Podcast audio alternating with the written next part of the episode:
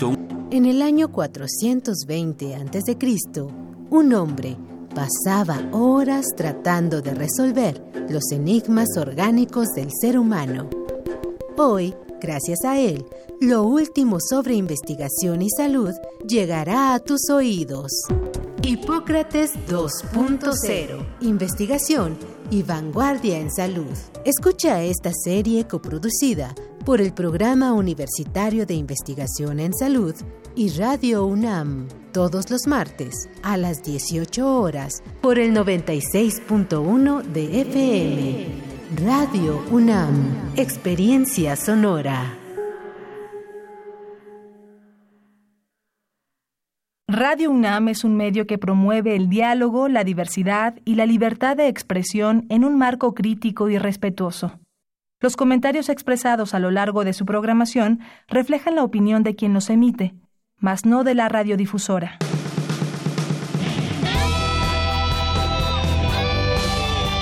Prisma RU. Relatamos al mundo.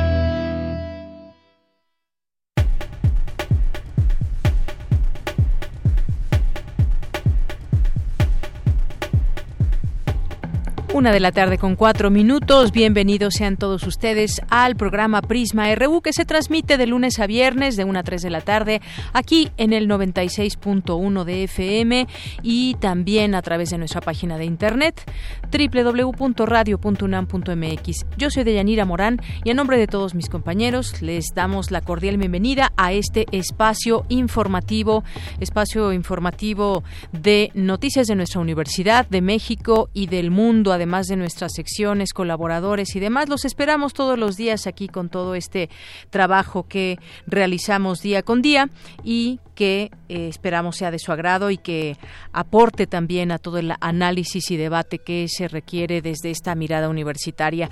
Bien, pues el día, el día de hoy vamos a hablar del macro simulacro que se llevó a cabo el día de hoy aquí en, en la Ciudad de México, eh, de tres que habrá a lo largo del año para saber cómo prepararnos, cómo estar prevenidos ante un eventual terremoto que pueda presentarse en nuestra, eh, en nuestra Ciudad de México, además de ejercicios que se hacen en otras partes también para identificar lugares seguros, para identificar qué hacer en caso de sismo dependiendo el lugar donde nos encontremos. Bien, pues vamos a tener esta información. Hubo personal del sismológico del Servicio Sismológico Nacional que estuvieron participando en este marco y les tendremos esta información además de un recorrido por algunos lugares de la alcaldía de Benito Juárez y pues el saldo que da a conocer el gobierno de la Ciudad de México en torno a esto. Luego vamos a platicar sobre un tema muy importante, ya adelantábamos algo la semana pasada, el jueves, viernes de la semana pasada, en torno a la migración. También este tema de la caravana migrante, una nueva caravana migrante que se acercaba a nuestro país, a la frontera con Guatemala, ya está aquí. Hubo una mañana complicada, dado que hubo enfrentamientos con eh, migrantes y la Guardia Nacional. Hay distintas ópticas, puntos de vista en torno a todo este tema, cómo debe ser esa entrada, eh, qué tipo de ayuda, de apoyo se le debe dar a los migrantes y si debe permitírseles el paso, adentrarse a nuestro país para eh, llegar hacia los Estados Unidos en ese intento, en esa eh, posibilidad que tienen los migrantes, en esas ganas de llegar a este país. Bueno, vamos a hablar de este tema eh, con el corresponsal de la revista Proceso, Isaín Mandujano, que ha estado allá y nos va a tener los detalles. Vamos a eh, también tener más adelante, en nuestra segunda hora, una entrevista con Sara Snap, que es maestra de políticas públicas por la Universidad de Harvard, y con ella vamos a platicar sobre pues este tema que hay sobre la marihuana y su despenalización. Comisiones del Senado van por despenalizar la marihuana marihuana en todos sus usos y esto será de manera gradual según eh, se ha entendido desde el Senado y así lo han promovido a través de sus debates. Vamos a platicar del tema justamente el día de hoy. Hoy también tendremos en Cultura una entrevista con el actor y dramaturgo Russell Álvarez, quien hablará de las obras de teatro, las otras batallas y guerreros sacros. Aquí estará nuestra compañera Tamara Quirós. En Cultura tendremos la información internacional con Ruth Salazar, tendremos la información nacional, también las invitaciones de todos los días que hay que hacer en nuestra desde nuestra universidad, programas, películas, en fin, ojalá que puedan puedan acompañarnos a lo largo del, del, programa. Vamos a tener también la cartografía RU de todos los lunes, las actividades de la sala Julián Carrillo y pues aquí tienen una cita con nosotros de una a 3 de la tarde. Desde aquí, relatamos al mundo. Relatamos al mundo. Relatamos al mundo.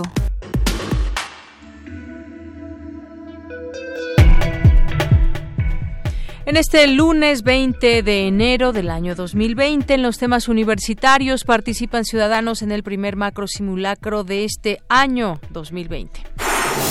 Presentan el sistema de monitoreo de la política institucional de género de la UNAM. En realidad es el Blue Monday el día más triste del año. Tendremos toda la información aquí. En los temas nacionales, miles de migrantes y fuerzas de seguridad mexicana chocan en la frontera sur. Tendremos un reporte desde el lugar de los hechos. Tras confirmar que aumentó el número de tomas clandestinas para robar gas, el presidente Andrés Manuel López Obrador advirtió que analizan el fenómeno como un posible sabotaje contra Pemex. En otro tema, el mandatario afirmó que no recibirá la marcha que encabezarán Javier Sicilia y miembros de la familia Levarón, ya que no le gusta este tipo de propaganda. Gobernadores panistas plantean a la Federación un nuevo convenio de materia de, en materia de salud, así como transparentar la bolsa de 40 mil millones de pesos que pertenecía al Seguro Popular. Sin evidencias que incendios en cinco mercados de la capital sean por extorsión, señaló la jefa de gobierno de la Ciudad de México, Claudia Sheinbaum. Bueno, y este tema que se vuelve también cada vez más preocupante, ya van varios eh, mercados que se incendian a ciertas horas y que, pues bueno, el último, este fue en Xochimilco, en el mercado de las flores. El Fondo Monetario Internacional redujo sus expectativas de crecimiento para México en 2020 a 1% desde su estimación previa de 1.3% por la continua debilidad de la inversión. Y en los temas internacionales, el virus detectado en China y que se ha extendido a otras tres naciones asiáticas se contagia entre humanos, informó este lunes un experto en enfermedades infecciosas.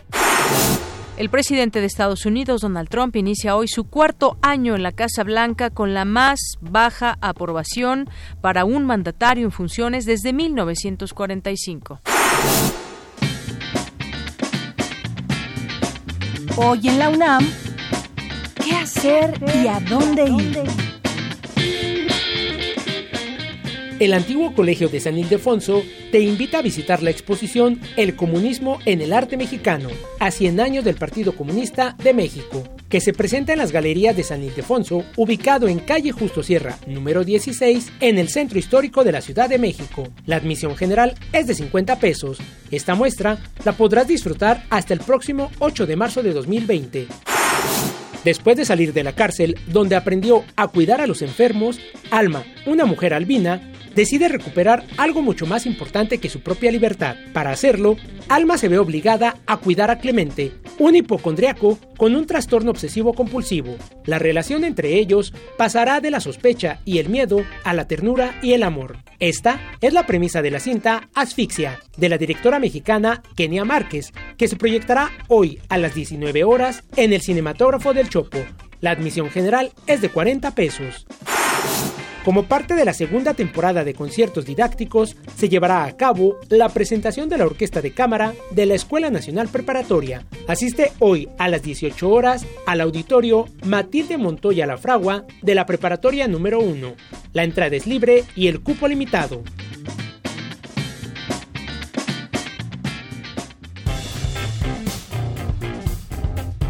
Campus RU Una de la tarde con 12 minutos. Hoy en nuestro campus universitario, personal del Servicio Sismológico participó en este macro simulacro el día de hoy a las 11 de la mañana. Ahí estuvo nuestra compañera Dulce García, quien nos tiene la información. ¿Qué tal, Dulce? Buenas tardes. Así es, Deyanira, muy buenas tardes a ti al auditorio de Prisma RU. Pues como bien lo mencionas, esta mañana en punto de las 11 horas, Ciudad de México, se llevó a cabo el primer macro simulacro del año a nivel nacional con la intención de reforzar la cultura de la prevención. Para este simulacro se planteó un escenario de un sismo cortical intraplaca, es decir, un sismo que ocurre en la placa de Norteamérica y que se habría suscitado a cuatro kilómetros al sur de Temascalcingo, en el Estado de México, en el municipio de Acambay, al norte de la Ciudad de México. Posterior al simulacro de Yanira, la doctora Shirley Pérez Campos, jefa del Servicio Sismológico Nacional, brindó el reporte del sismo planteado y explicó cuáles habrían sido sus efectos. Vamos a escucharla. El escenario propuso un sismo de magnitud 7 con localización en la latitud 19.88 grados norte y longitud 100.01 grados oeste con una profundidad de 8 kilómetros. Em, estas eh, características de sismo son similares a sismos que se han presentado a lo largo de la faja volcánica transmexicana. Esta zona va desde eh, las costas del Pacífico en Jalisco hasta eh, la zona este cercano a la ciudad de Jalapa. En esta región se presentan sismos que nosotros conocemos de fallamiento normal por las características con las que se mueve y eh, se presentan porque esta zona tiene esfuerzos actuando sobre ella. Eh, uno de esos sismos históricos es el del 19 em, de noviembre de 1912 eh, que ocurrió justamente en la falla de Acambay Tishma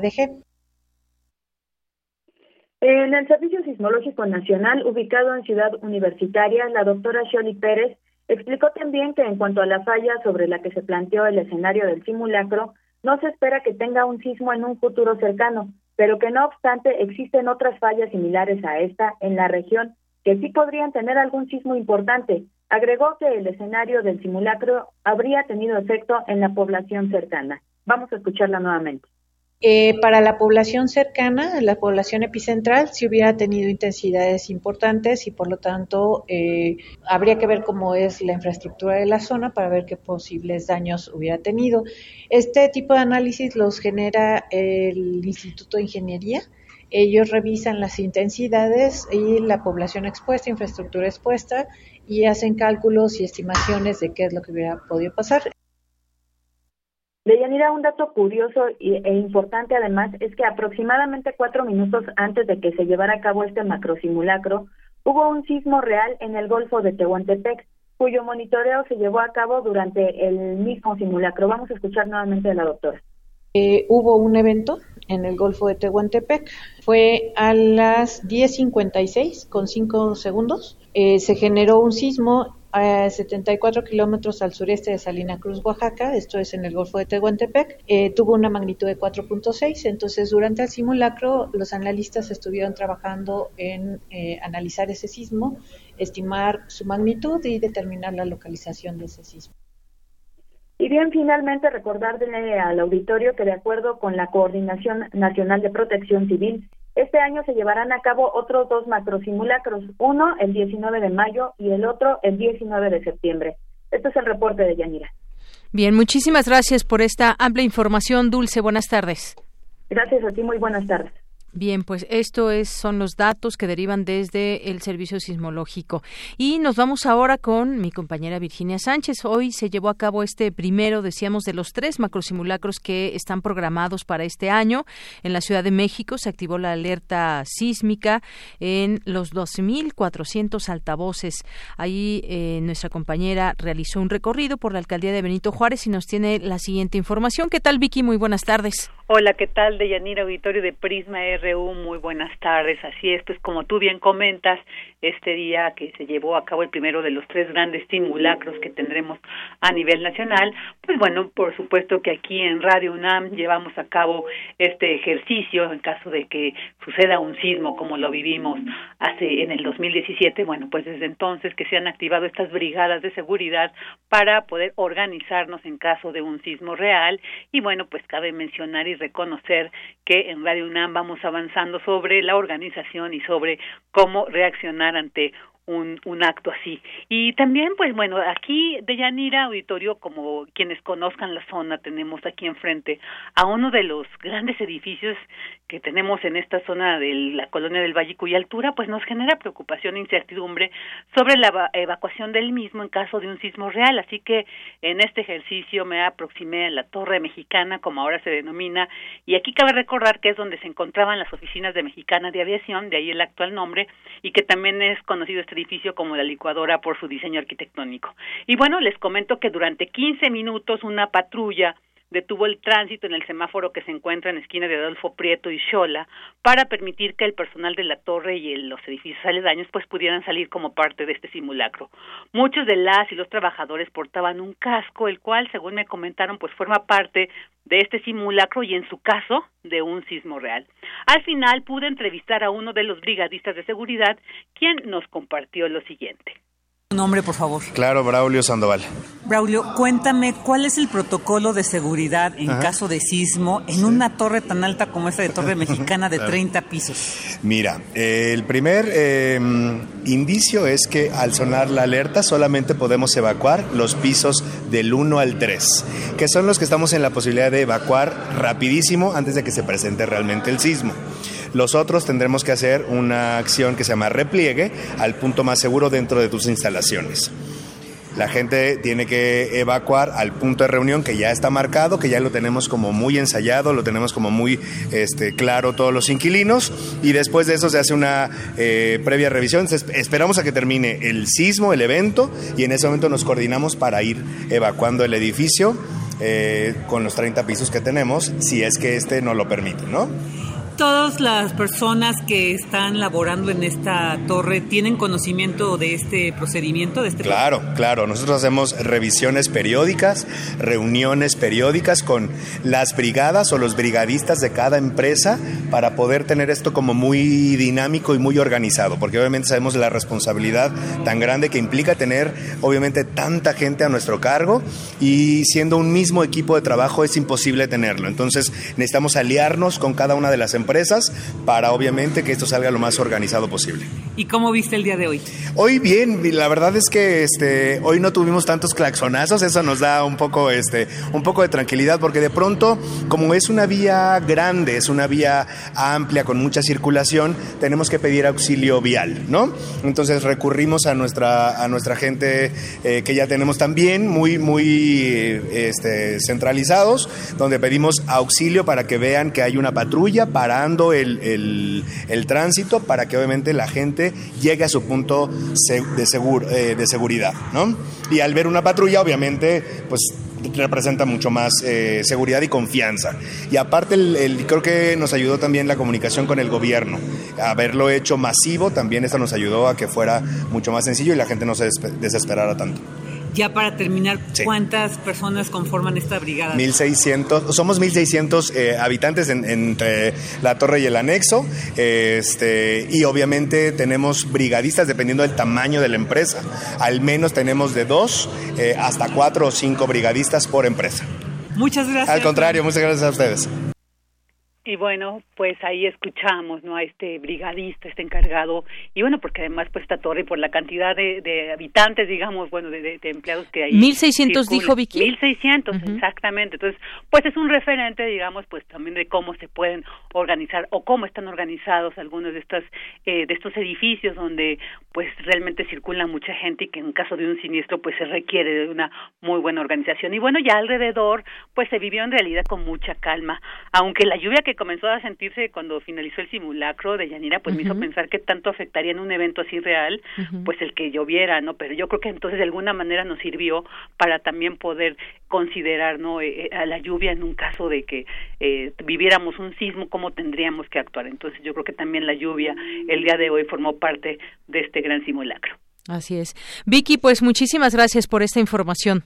A ti, hasta luego. Hasta luego, muy buenas tardes. Pues sí, imagínense organizar a 1.600 personas que en un caso normal, a esa, en un caso, un eventual caso real, estarían trabajando, laborando 1.600 personas, cómo se tienen que replegar en cada uno de, los pisos, cómo están organizados. Es un, un buen ejemplo y ese es pues un lugar efectivamente que se conoce muy bien justamente por esa, esa gran torre que fue construida en los años 80 y que pues es uno de los edificios más altos de esta zona aquí en la colonia del Valle. Aquí, por supuesto, en Radio UNAM también hicimos este ejercicio, eh, este fuimos participantes de este macro simulacro con buenos resultados también y alrededor de 80 personas que son más o menos las que las que laboran y que están en este horario en el de las 11 de la mañana. Bien, pues vamos a continuar ahora con más información sobre este evento. El gobierno de la Ciudad de México, por su parte, hizo un balance del primer macro simulacro del año. Adelante, Cindy. Auditorio de Yanira, muy buenas tardes. En punto de las 11 horas de este lunes se llevó a cabo el Macrosimulacro Nacional 2020 como parte de un esfuerzo de las autoridades para fomentar la cultura de prevención de un sismo. En esta ocasión se simuló un sismo de magnitud 7.0 con epicentro en Acambay, Estado de México. En la capital, el Centro de Instrumentación y Registro Sísmico activó la alerta a través de 12.139 altavoces operados por el Centro de Comando, Control, Cómputo, Comunicaciones y Contacto Ciudadano de la Ciudad de México. Cuatro helicópteros cóndores de la Secretaría de Seguridad Pública sobrevolaron la capital durante el evento. Escuchemos a la jefa de gobierno, Claudia Sheinbaum. La Secretaría de Seguridad Ciudadana apoyó activamente con 24.404 efectivos, integrantes de la Policía Bancaria, Preventiva y Auxiliar, y del Escuadrón de Rescate y Urgencias, así como de los cuerpos especiales y 700 elementos de tránsito, quienes ayudaron a los ciudadanos a permitir evacuaciones y hacer un seguimiento en los distintos lugares de la ciudad. La Secretaría de Movilidad informó que los trenes del metro se detuvieron durante un minuto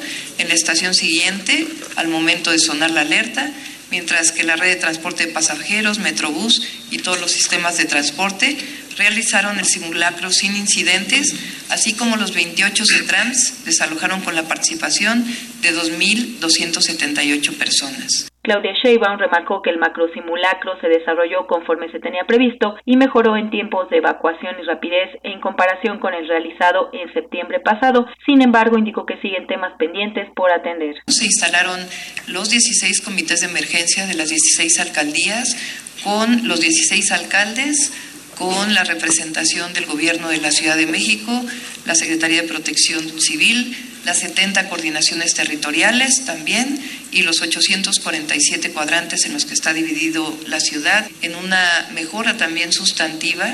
Eh, se preparó de septiembre a la fecha una red que está a cargo de la Secretaría de Obras y Servicios del Gobierno de la Ciudad, de directores responsables de obra, que componen una red de 764 personas que tienen ya un nuevo protocolo de revisión de edificios y que estuvieron operando en este macrosimulacro. Eh, ¿Qué problemas eh, enfrentamos? Eh, a un 2% de las alarmas no sonaron y de mejorar también es mayor información a la población Deyanira Alfonso Durazo, secretario de Seguridad, informó que en el macro simulacro nacional participaron con éxito y de manera voluntaria 7 millones de personas en 100 mil inmuebles y de oficinas de gobierno fueron 35 mil y participaron 2.4 millones de personas. Hasta aquí el reporte. Muy buenas tardes. Gracias, Cindy. Muy buenas tardes. Y bueno, sobre todo también esto que cada centro de trabajo, en cada escuela, en cada lugar, se tienen que ver los tiempos en los que se puede, en los que se puede desalojar el inmueble donde se encuentran. Esto es importante también tomar en cuenta. Porque tu opinión es importante, síguenos en nuestras redes sociales, en Facebook como Prisma RU y en Twitter como arroba PrismaRU. Queremos escuchar tu voz. Nuestro teléfono en cabina es 55 36 43 39. Continuamos una de la tarde con 26 minutos. ¿Cuál debe ser la política migratoria en nuestro país? ¿Cómo debe ser ese paso de migrantes por nuestro país?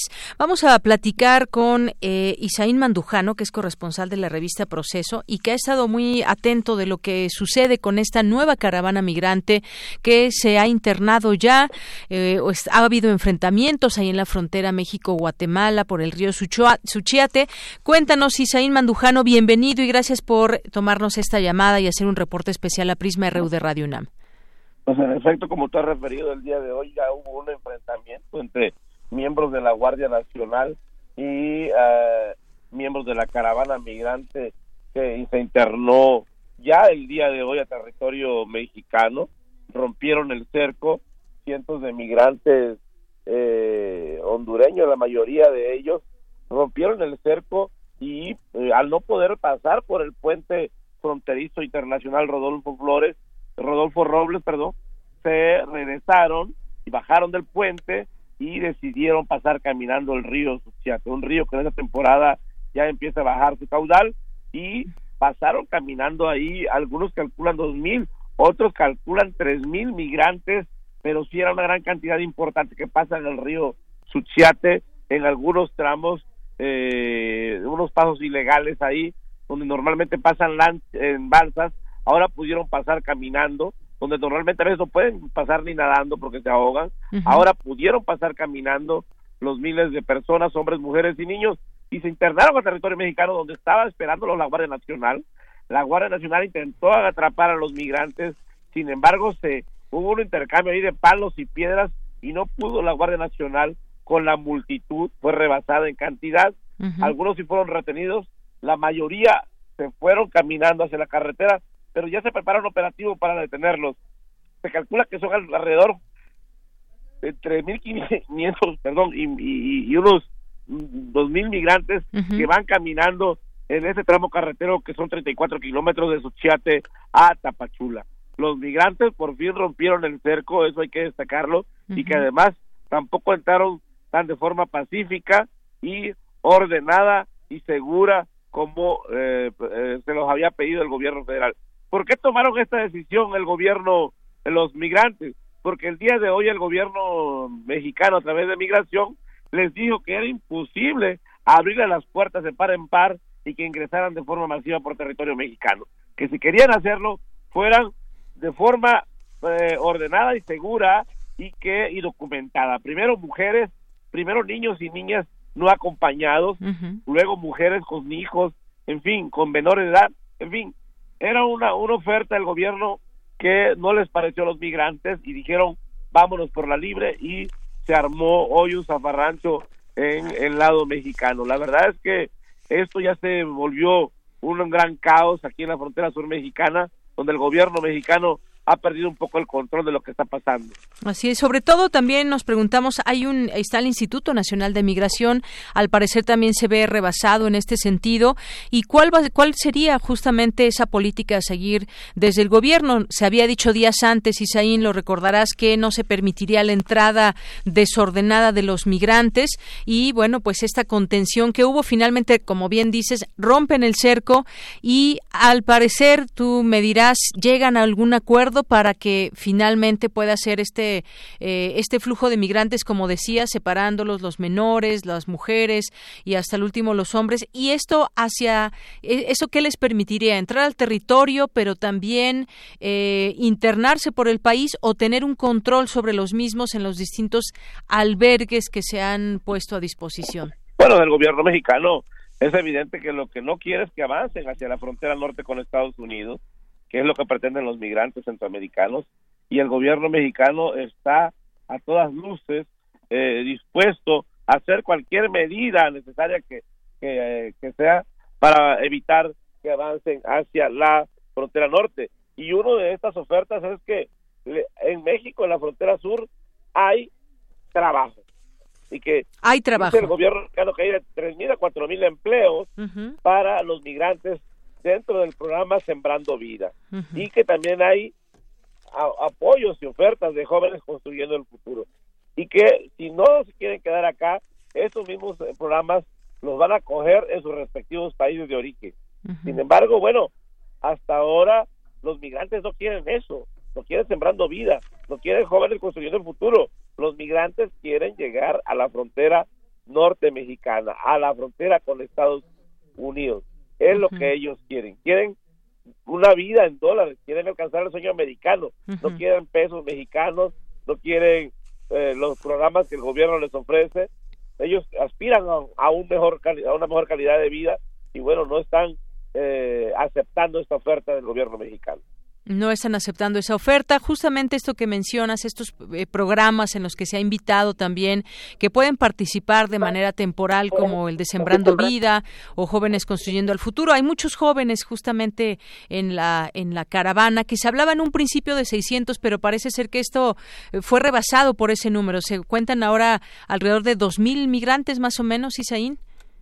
Mira, los migrantes, oh, originalmente el gobierno de Guatemala contabilizó que ya mil habían entrado a México hasta ayer y que 500 habían regresado y que 3.000 estaban en territorio guatemalteco. Sin embargo, el día de hoy fue una gran cantidad de alrededor de entre, entre 2.000 y 3.000 gentes que entraron de forma arbitraria. No todos fueron detenidos por la Guardia Nacional. Ah, en la carretera ya en territorio mexicano van entre unos cerca de 2.000 personas, 2.000 migrantes. Realmente, te digo, las cifras exactas no son posibles saberlo. Podemos calcular nosotros más o menos 500 mil, 2 mil, porque es una, una gran cantidad, una multitud de gente. Algunos se eh, reaparecen de algunas casas donde estaban escondidos y se suman a la caravana. Algunos, eh, eh, a lo mejor dentro de la multitud van hay gente que va con polleros, desaparecen, otros reaparecen, otros se suman, otros se desprenden, otros deciden de, eh, su deportación de forma voluntaria. Te digo, la cantidad no podemos precisar nadie, ningún medio tiene el número preciso. Lo que sí podemos saber es de que no son ahorita más de cinco mil la masa humana, el contingente entre los deportados, los que están en Guatemala y los que están en México, ¿no?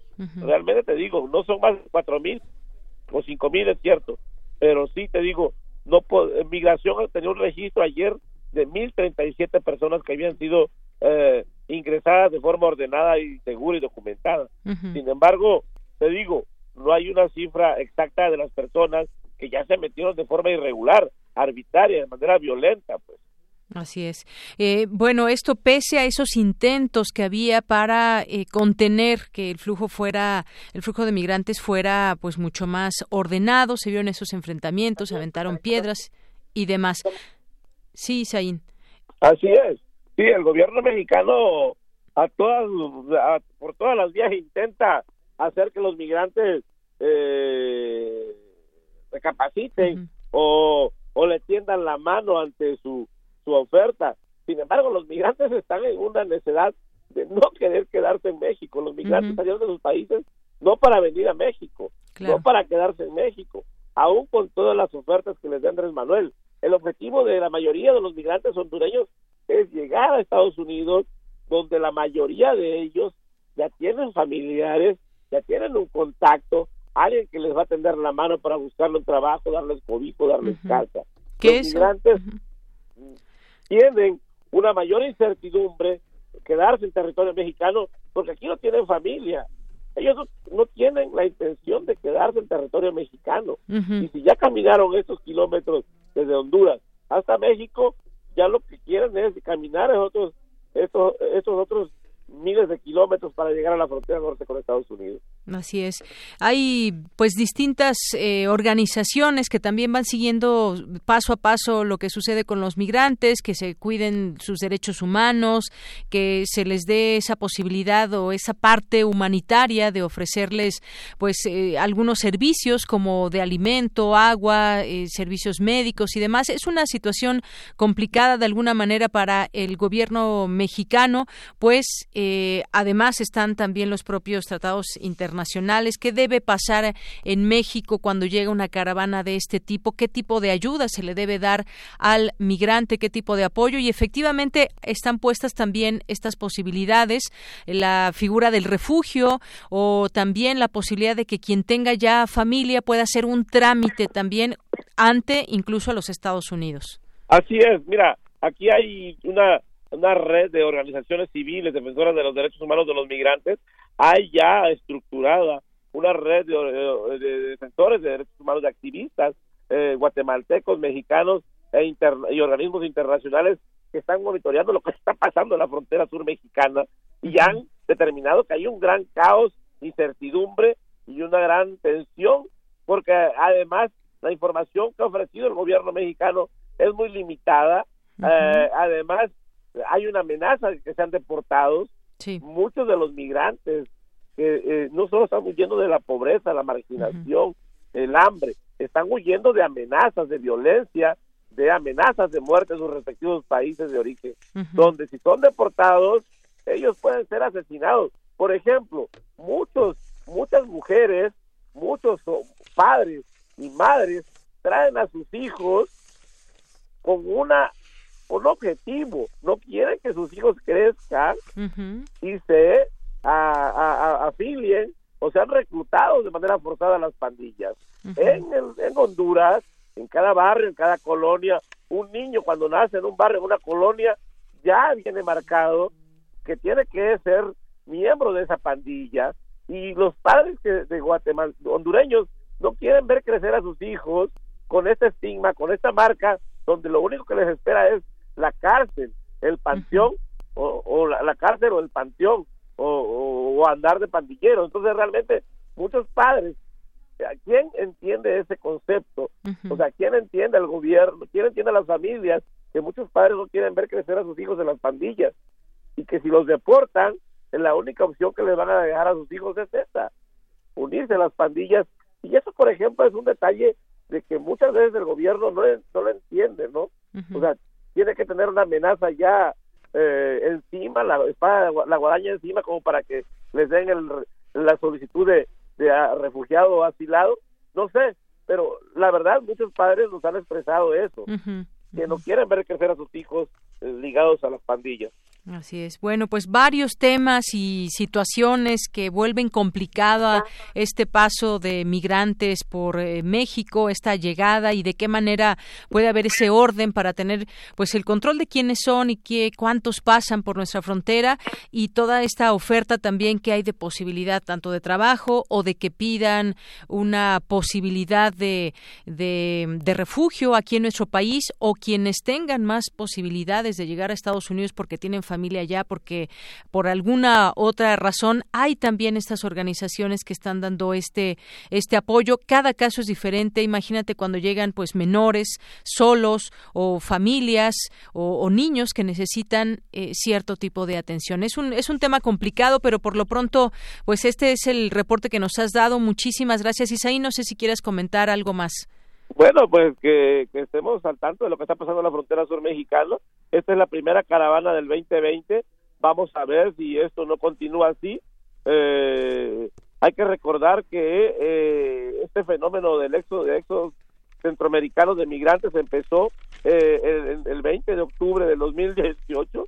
Ya cumplimos más de un año de este fenómeno y la verdad es que cuando creíamos que esto ya había terminado, esto no, no, no para, esto sigue y ojalá que en el 2020 estos, estos ah no, nada más para agregar, el día de hoy desde El Salvador partió otro contingente de migrantes hacia esta frontera sur mexicana. Vamos a ver cuánto más se suman en este, a ver si no se engrosa esta otra serpiente humana y hasta llegar a la frontera sur mexicana.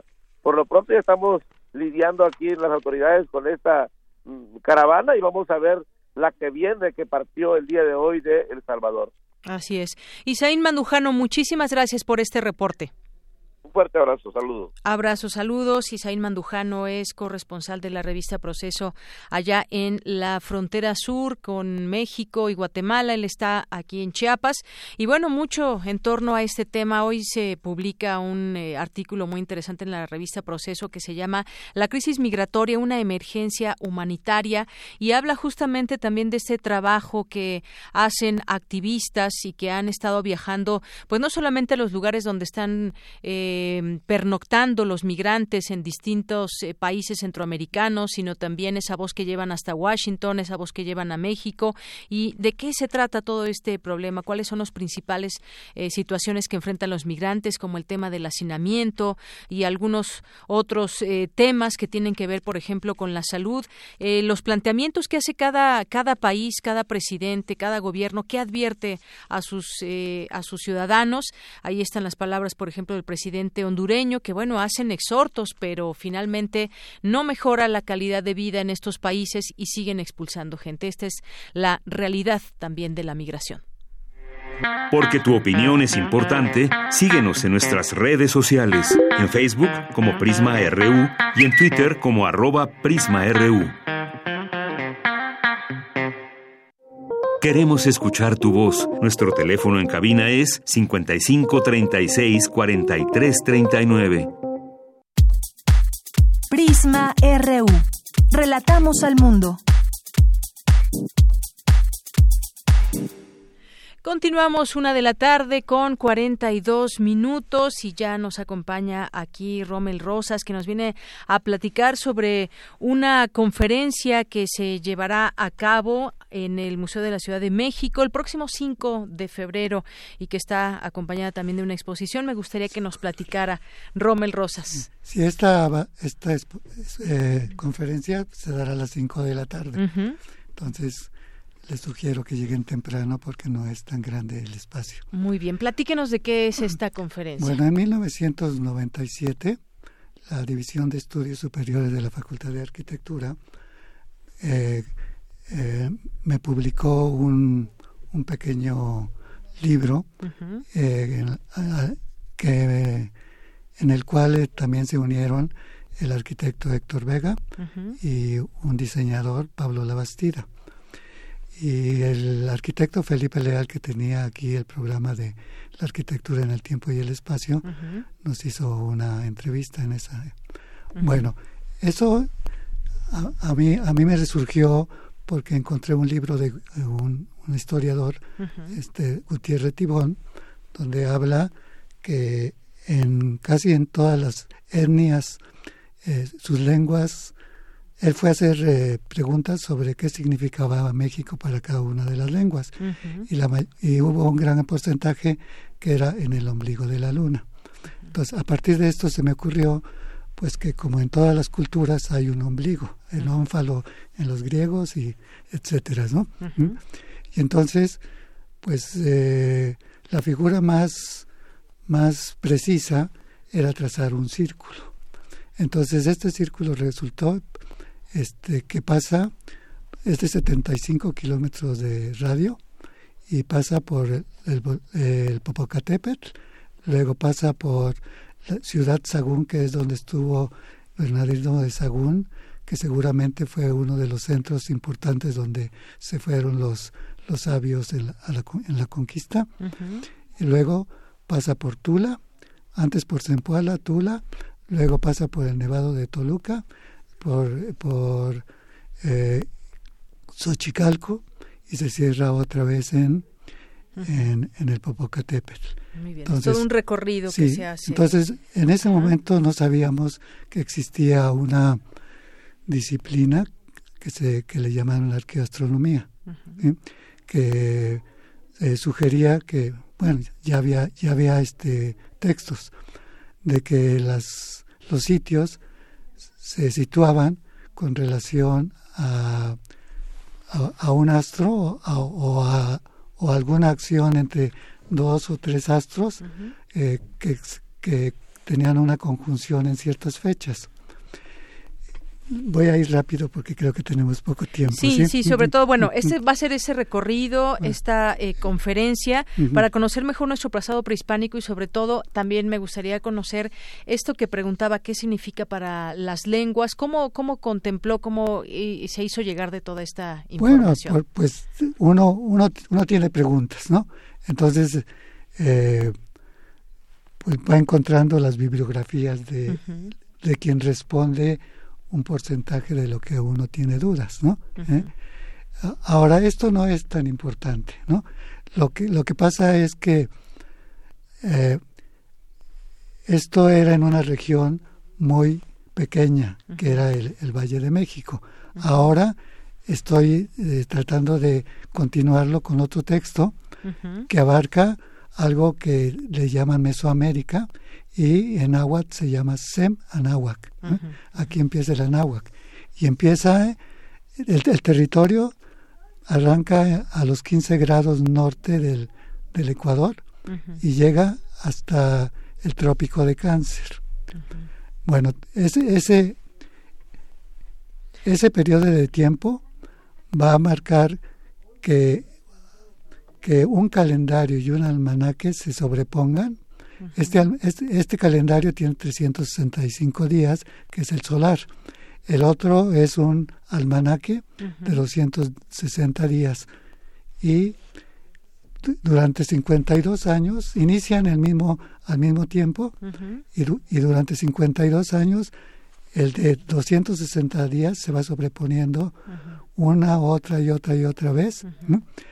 O sea, vaya, son como eh, estas investigaciones bibliográficas que usted hizo de distintos textos que nos llevan a conocer mejor nuestro pasado prehispánico y que muchas veces desconocemos estos detalles que usted no, no nos platica. Más o menos de, eh, eso va a tratar esta conferencia. Exactamente, porque ya en la, en la última etapa de mi investigación, bueno, no es última, ¿no? Sí, en, la que, en la que estoy actualmente, un grupo de, de polacos muy muy este interesados digamos en estas cuestiones de México sí pero de, los calendarios de los calendarios. eh, hacen un parangón entre los mayas Xochicalco y México Tenochtitlan. La duración es de 5.200 años eh, para para los tres lugares. Esto parte de un de un un calendario que se llama la cuenta larga. ¿eh? Esto lo manejan los mayas, pero parece que toda la cultura mesoamericana es endémica. Parece que todos lo saben, pero hay pocos rastros eh, fuera de, Yucatán. O sea, Yucatán, como ya se puede traducir mucho los glifos, está eh, permitiendo que lo que no se puede eh, en, la cultura náhuatl eh, de, de, hablar del tiempo, porque solamente en la, cultura náhuatl solamente hay días y meses. En la cultura maya hay días, meses, eh, este, años, catunes y bactunes, y esto suma 5.200 años. Muy bien. Romer Rosas, eh, seguramente la gente que asista eh, podrá llevar también preguntas o comentarios para poder compartir sobre estos temas específicos que, nos está comentando. Eh, repítame, por favor, se lleva a cabo el próximo 5 de febrero. 5 de la tarde. 5 de la tarde en el Museo de la Ciudad de México. Sí, Pino Suárez y República del Salvador. Pino Suárez y República del Salvador. bueno, pues ahí hacemos esta invitación. La lectura va a ser como si fuera un códice. Los códices estaba el sacerdote y cantaba lo que veía, ¿sí? Entonces yo voy a hacer puras imágenes ¿eh? en, en video y voy a explicar cómo los Bien, pues dejamos esta invitación abierta al público. Muchas gracias por su visita, gracias por esta explicación que nos hace y estos datos que se van a incluir en esta conferencia. Muchas gracias, Rommel Rosas. Muy amables. Muy buenas tardes. Buenas tardes, hasta luego. Continuamos. Porque tu opinión es importante, síguenos en nuestras redes sociales, en Facebook como Prisma RU y en Twitter como arroba PrismaRU. Queremos escuchar tu voz. Nuestro teléfono en cabina es 55 36 43 39. Cultura RU. Continuamos y entramos a la sección de cultura. ¿Qué tal, Tamara? Muy buenas tardes. Deyanira, muy buenas tardes a ti y por supuesto a todos aquellos que nos acompañan eh, pues a través de la frecuencia de Radio UNAM. Saludos a quienes nos escuchan en el 96.1 de FM y también a quien lo hace a través de www.radio.unam.mx en este lunes, lunes 20 de enero. Qué gusto estar con ustedes y seguimos, seguimos con la información, con la transmisión. Por supuesto, tenemos más información cultural y artística, tenemos muchas opciones, así que qué bueno que están aquí. Esta tarde nos vamos a enlazar con Russell Álvarez, él es actor, dramaturgo, director de cine y teatro, además es docente y hoy nos va a hablar de dos puestas en escena que son el resultado de un diplomado de entrenamiento actoral. Russell Álvarez, bienvenido a este espacio, muy buenas tardes, siempre es un gusto saludarte. Buenas tardes, ¿qué tal Tamara? Muchísimas gracias por invitarme y pues para mí es un placer compartir contigo todas mis locuras. Russell, oye, inicias el año muy activo y nos da muchísimo gusto que, que siempre, eh, pues, abrir espacio a estos proyectos que tienes para nuestro auditorio, que, bueno, dicho sea de paso, siempre ha quedado encantado con tu trabajo. A ver, cuéntanos, desde mañana el auditorio que eh, nos acompaña esta tarde, pues, podrá disfrutar de dos obras teatrales escritas por ti. Platícanos un poco cómo surgen estos dos montajes. Así es, pues, eh, estas obras de teatro son el resultado de un diplomado en entrenamiento actoral que tengo el placer de impartir en Juanacata. Juanacata es un, un foro eh, que se encuentra ubicado ahí en Plaza de la República número 46.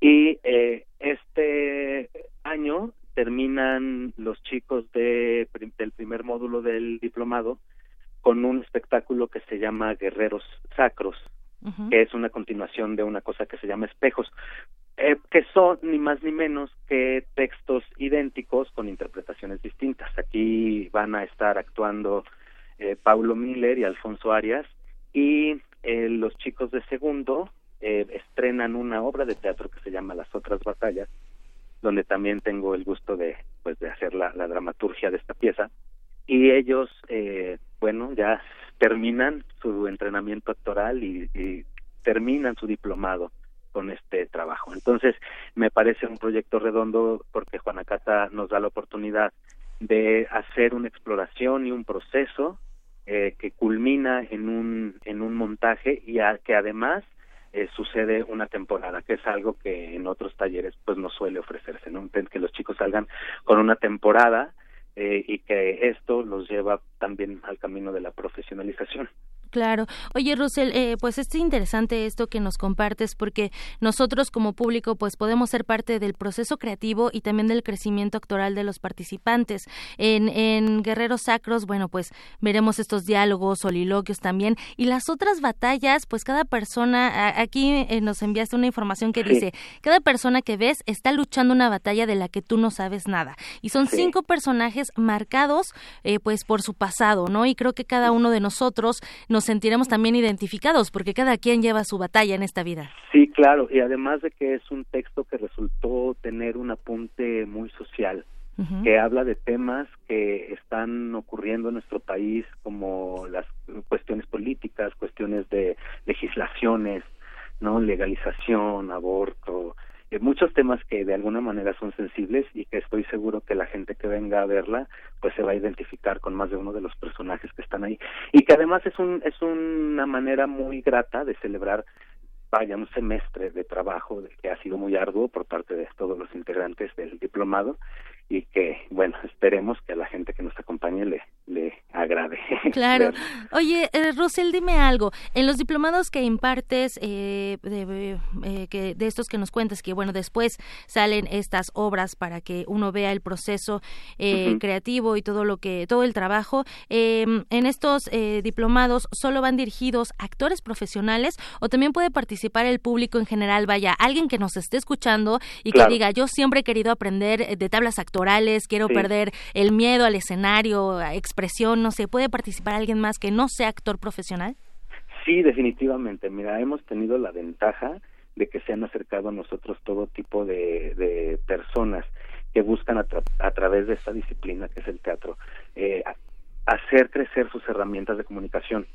Entonces, por aquí han pasado, te lo juro, desde antropólogos, este, matemáticos, hay un arquitecto también que estrena con nosotros, que de pronto tienen esta inquietud de hacer un trabajo escénico que además a ellos les permita eh, emplear eh, estos conocimientos para ah, las conferencias que tienen que hacer, los este, proyectos de oratoria en los que se encuentran, cuando de pronto tienen que estar frente al público y, y este esto de hacer teatro te brinda muchas herramientas para pararte frente a un espectador y hacerle llegar un mensaje claro y contundente.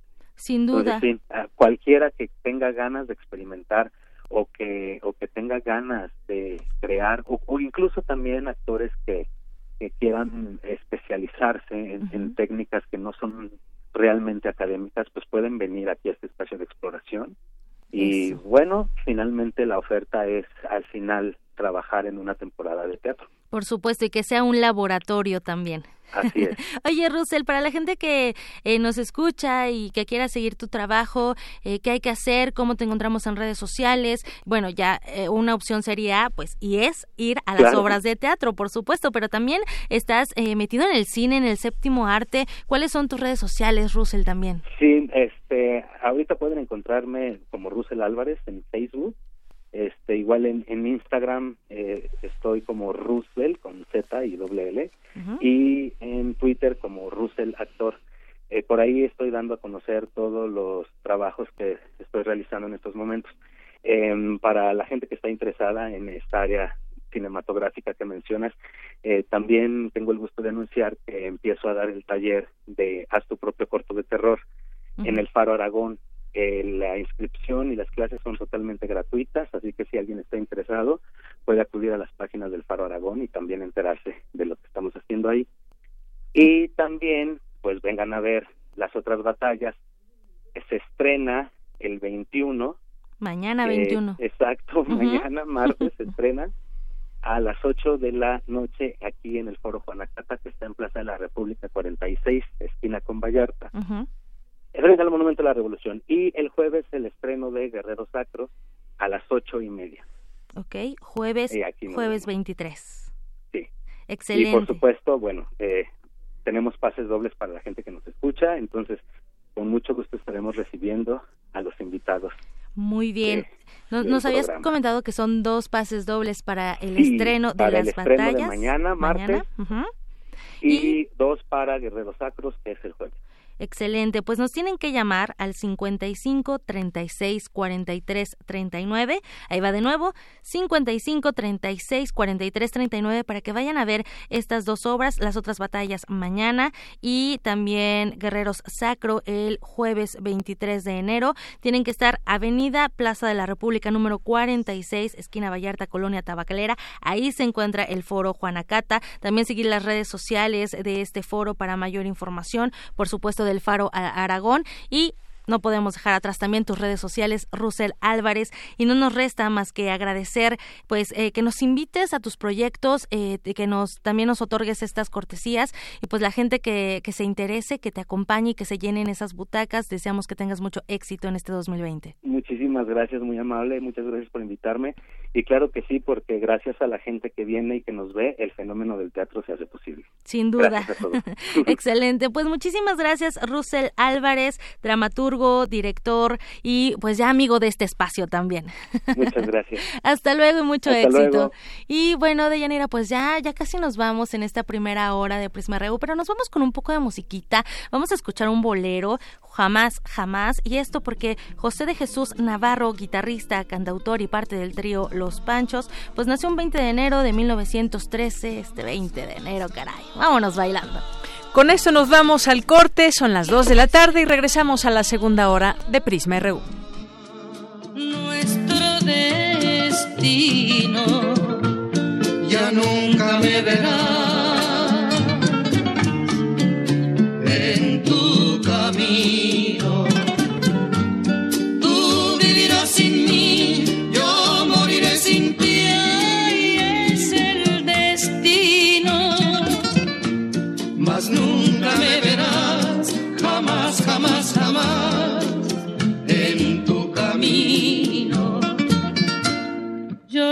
regresaré, jamás, jamás, a ver qué cosa fue de ti, de ti, tú nunca me verás. Jamás, jamás, jamás, nunca jamás. Si quieres separar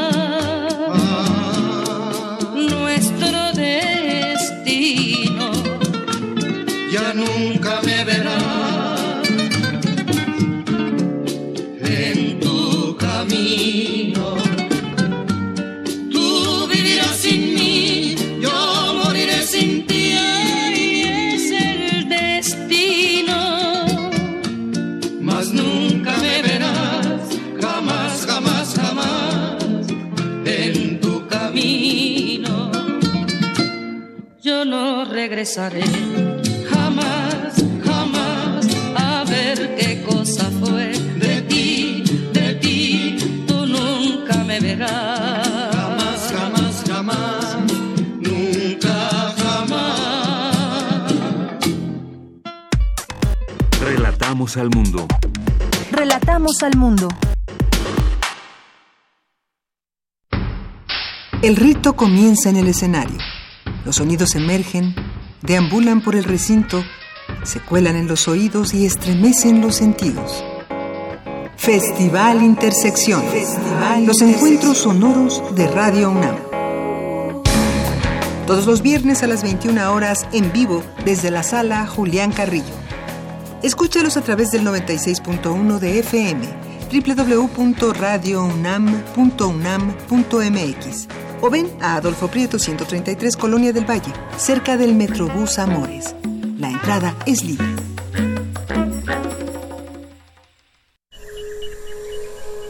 Dentro de nuestra habitación, la ciudad se disfraza de apatía, pero las apariencias engañan. Cada sonido nos grita una historia urbana.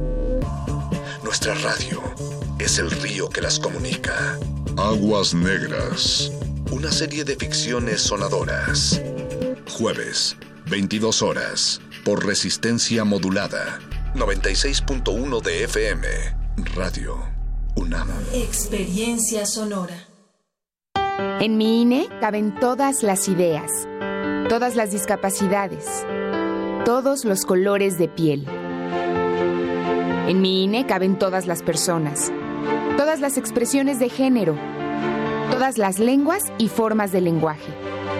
En nuestro INE caben todas y todos. Mi INE cumple 30 años construyendo democracia e inclusión.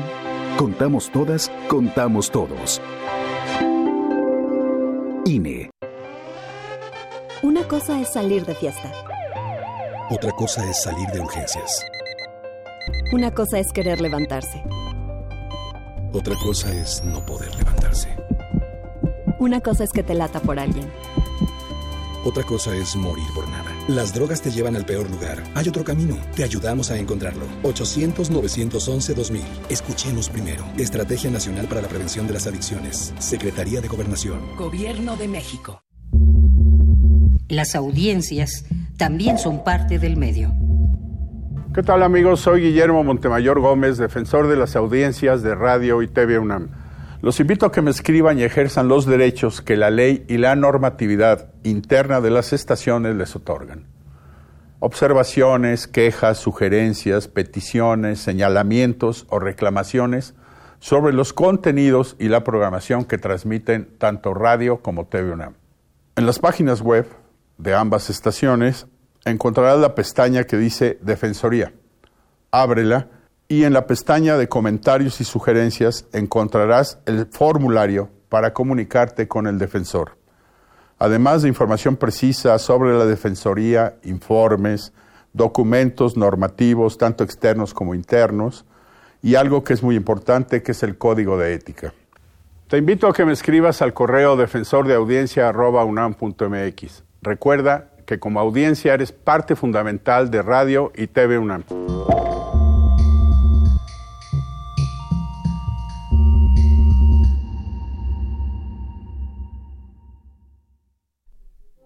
Queremos escuchar tu voz. Nuestro teléfono en cabina es 55 36 43 39. Mañana en la UNAM, ¿qué hacer y a dónde ir? La Dirección General de Orientación y Atención Educativa de la UNAM abre la convocatoria de los talleres para alumnos enero 2020, donde podrás aprender cómo elegir una carrera, la selección de opciones para bachillerato, herramientas para elaborar un currículum, así como estrategias para la búsqueda de empleo. Las inscripciones se encuentran abiertas. Consulta la convocatoria completa en el sitio oficial de la Dirección General de Orientación y Atención Educativa. No te puedes perder la nueva temporada de la obra de teatro El Cornudo Imaginario. A partir del desmayo de uno de los personajes, se suscita una cadena de enredos en el que todos se ven atacados por los celos. Cuando el nudo parece no resolverse, la intervención de uno de los personajes femeninos da claridad y resolución. No te pierdas este clásico de la literatura universal que se presentará a partir de este fin de semana del 25 de enero al 16 de febrero, todos los sábados y domingos en punto de las 11 horas en la fuente principal del Centro Cultural Universitario. Te recomendamos visitar la exposición Argento, Estática del Movimiento, del artista Pablo Castillo, egresado de la Academia de San Carlos, quien ha recibido reconocimientos y premios en las numerosas exposiciones colectivas e individuales en el ámbito nacional e internacional. Esta muestra está integrada por piezas a partir de materiales reciclados, reuniendo lo orgánico e inorgánico en un solo sitio. Disfruta de esta exposición que se presenta en el Palacio de Minería hasta el próximo 29 de enero. La entrada es libre. Para Prisma RU, Daniel Olivares.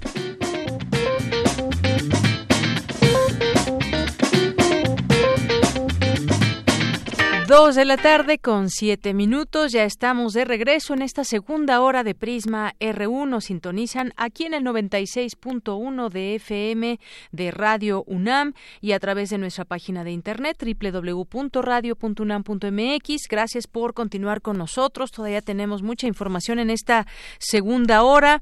Eh, la cartografía RU con Otto Cázares, que ya está por aquí con mucho frío y con la lluvia en esta mañana eh, de nuestros radios escuchas que seguramente también andan con mucho frío, platíquenos cómo han pasado esta mañana, si les gusta este clima y hay quienes nos han dicho que está perfecto el clima de hoy. ¿Ustedes qué opinan? Bueno, pues saludos a Francisco Javier Rodríguez que nos está escuchando, a Carlos Río Soto, a Editorial Enequén, a Daniel Bautista, a Eddie Eddy, Jaten Abdulwahid, a Alejandro Cardiel, a José García, a Alejandro Toledo, Enriquiño Chiva, también muchos saludos a ustedes que están ahí presentes y sintonizándonos. Eh, nos dice Francisco Javier, excelente arranque de semana para todos. César Soto también por aquí presente, muchas gracias. Eh, nuestro defensor de radio y TV UNAM, eh, TV UNAM que escuchábamos hace un momento. También recuerden seguir esta cuenta, puede ser muy útil. Defensor UNAM, así es la cuenta en Twitter por la cual pueden seguir a nuestro defensor de las audiencias. Fuera Monreal de Morena, así se llama su Twitter, nos dice, afirma reportero que gobierno MX no quiere que los migrantes lleguen a Estados Unidos. ¿Cuál es su fuente? Bueno, pues la fuente ni más ni menos ha sido el propio gobierno de México. Hay que recordar las palabras de el canciller Marcelo Ebrard, donde decía que pues no van a pasar y eh, sin un control específico los migrantes. Y bueno, pues ahorita hay mucho movimiento ahí en la frontera. De eso estaremos muy atentos. Hay detención ya de, de migrantes centroamericanos y hubo un enfrentamiento por la mañana con la Guardia Nacional. Gracias por tu comentario, tu pregunta. Gary, Blanca Estela Gea también, José Quesada, Arturo AM, Alejandro Cardiel dice ya escuchando el noticiero, Enriquiño Chiva, que para él es el mejor programa de la radio en México. Muchas gracias, te mandamos saludos. Abel Toledo, eh, Todo Teatro México y Emilio Cantún también por aquí. Ariana Ordóñez. Eh, muchas gracias a todas las personas que aquí se suman a esta sintonía de Radio UNAM. Pues vamos a continuar, vamos a continuar con la información. Presentan el sistema de monitoreo de la política institucional de género de la UNAM. Mi compañera Cristina Godínez con la información. Hola, ¿qué tal, Deyanira? Un saludo para ti, para el auditorio de Prisma RU. La maestra Sandra Barranco, jefa del Departamento de Políticas Institucionales de Género, señaló que este sistema es para monitorear o dar seguimiento a cómo se va implementando la política institucional en la UNAM para después generar evaluaciones de las acciones de programas y planes, lo que permitirá identificar si se solucionaron las problemáticas, la identificación de otras o los retos en la implementación y cómo hacer su adecuación. Escuchemos.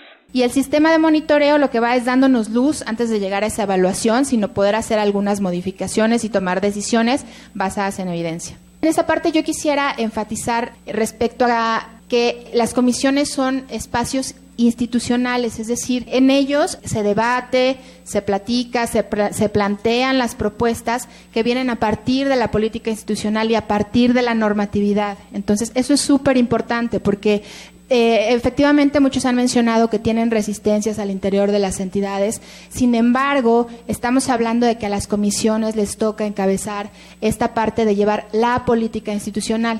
Sandra Barranco comentó que el sistema de monitoreo es fundamental en el documento para el fortalecimiento de la política institucional de género de la UNAM. Y este año la pretensión es formar un programa piloto con todas las comisiones que se quieran incorporar. Empezar a trabajar con ustedes para brindar también breves capacitaciones sobre cómo conocer esta problemática, cómo ir planteándola para buscar datos dentro de sus entidades y poder proponer acciones y para que también ustedes conforme vayan manejando la plataforma nos vayan diciendo si es útil, si no, qué propondrían hacer. La funcionaria concluyó que el sistema les proporcionará datos fundamentados para una petición o planteamiento a la autoridad central sobre la creación de partidas presupuestales específicas para igualdad de género. Deyanira, este es mi reporte. Buenas tardes.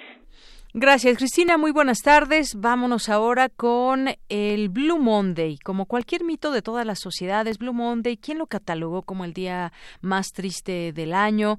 Bueno, pues vamos a esta información que nos preparó mi compañera Cindy Pérez Ramírez. Así es, Deyanira, muy buenas tardes. Ricardo Trujillo Correa, de la Facultad de Psicología de la UNAM, señaló que creer que el tercer lunes de enero es el día más triste del año es equiparable al pensamiento mágico común en todas las sociedades. El también denominado Blue Monday es una idea pseudocientífica, pues el estado de ánimo de las personas no se constituye de eventos únicos y matemáticas. La afectividad es colectiva e involucra el contexto, el espacio, la temporalidad y la individualidad. El estado de ánimo no se construye a partir de eventos únicos, sino que el estado de ánimo resulta un fenómeno multifactorial en donde están involucrados los contextos, las épocas, las temporalidades, también la posición en la que uno se encuentra, porque a lo mejor estamos en el momento más crítico, triste de la historia, pero a lo mejor uno se encuentra en una posición favorable. El Blue Monday surgió en 2005 como parte de una campaña publicitaria de la empresa Sky Travel en un intento por incrementar sus ventas, hecho mano de una ecuación desarrollada por el investigador inglés Cliff Arnold, que considera parámetros como el clima, las motivaciones de cambio y las deudas adquiridas por las fiestas decembrinas para obtener el día más triste del año. Por tanto, se originó un acto publicitario. Una razón por la que ha adquirido cierta importancia es la necesidad de información actual, inmediata y superficial, sin interés por profundizar en ella, como una forma de controlar la realidad y el entorno. Se asemeja al pensamiento mágico de las culturas antiguas, pero en este caso se utiliza con el fin de favorecer el consumo. Hasta aquí la información.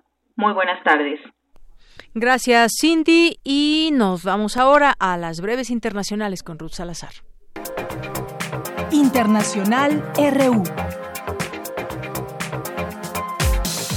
Las desigualdades en el mundo continúan en aumento. Las 2.153 personas más ricas concentran la riqueza que posee el 60% de la población mundial, aseguró Oxfam Internacional. Escuchemos a su director Amitav Behar. Está claro que vivimos en un sistema económico que se inclina a favor de los ricos. Los ricos se vuelven más ricos y los hombres obtienen ventajas constantemente. Es realmente un sistema construido sobre la explotación de mujeres y niñas en particular particular y también de las comunidades más pobres. Fuertes tormentas de granizo se presentaron sobre la costa oriental australiana este lunes, mientras apocalípticas tormentas de polvo barrieron zonas afectadas por la sequía, unos eventos extremos que conviven con los incendios que consumen partes del país desde septiembre, empeorados por el cambio climático. Comienzan las movilizaciones en Davos a pocas horas de la apertura oficial mañana martes del Foro Económico Mundial. Activistas climáticos señalan que las compañías que los forman son las responsables de la crisis climática. Fuerzas de seguridad iraquíes lanzaron gases lacrimógenos y realizaron varios disparos al aire en un intento por liberar las calles de Bagdad, ocupadas por miles de manifestantes que protestaron contra la lenta marcha de las reformas anunciadas por el gobierno en funciones.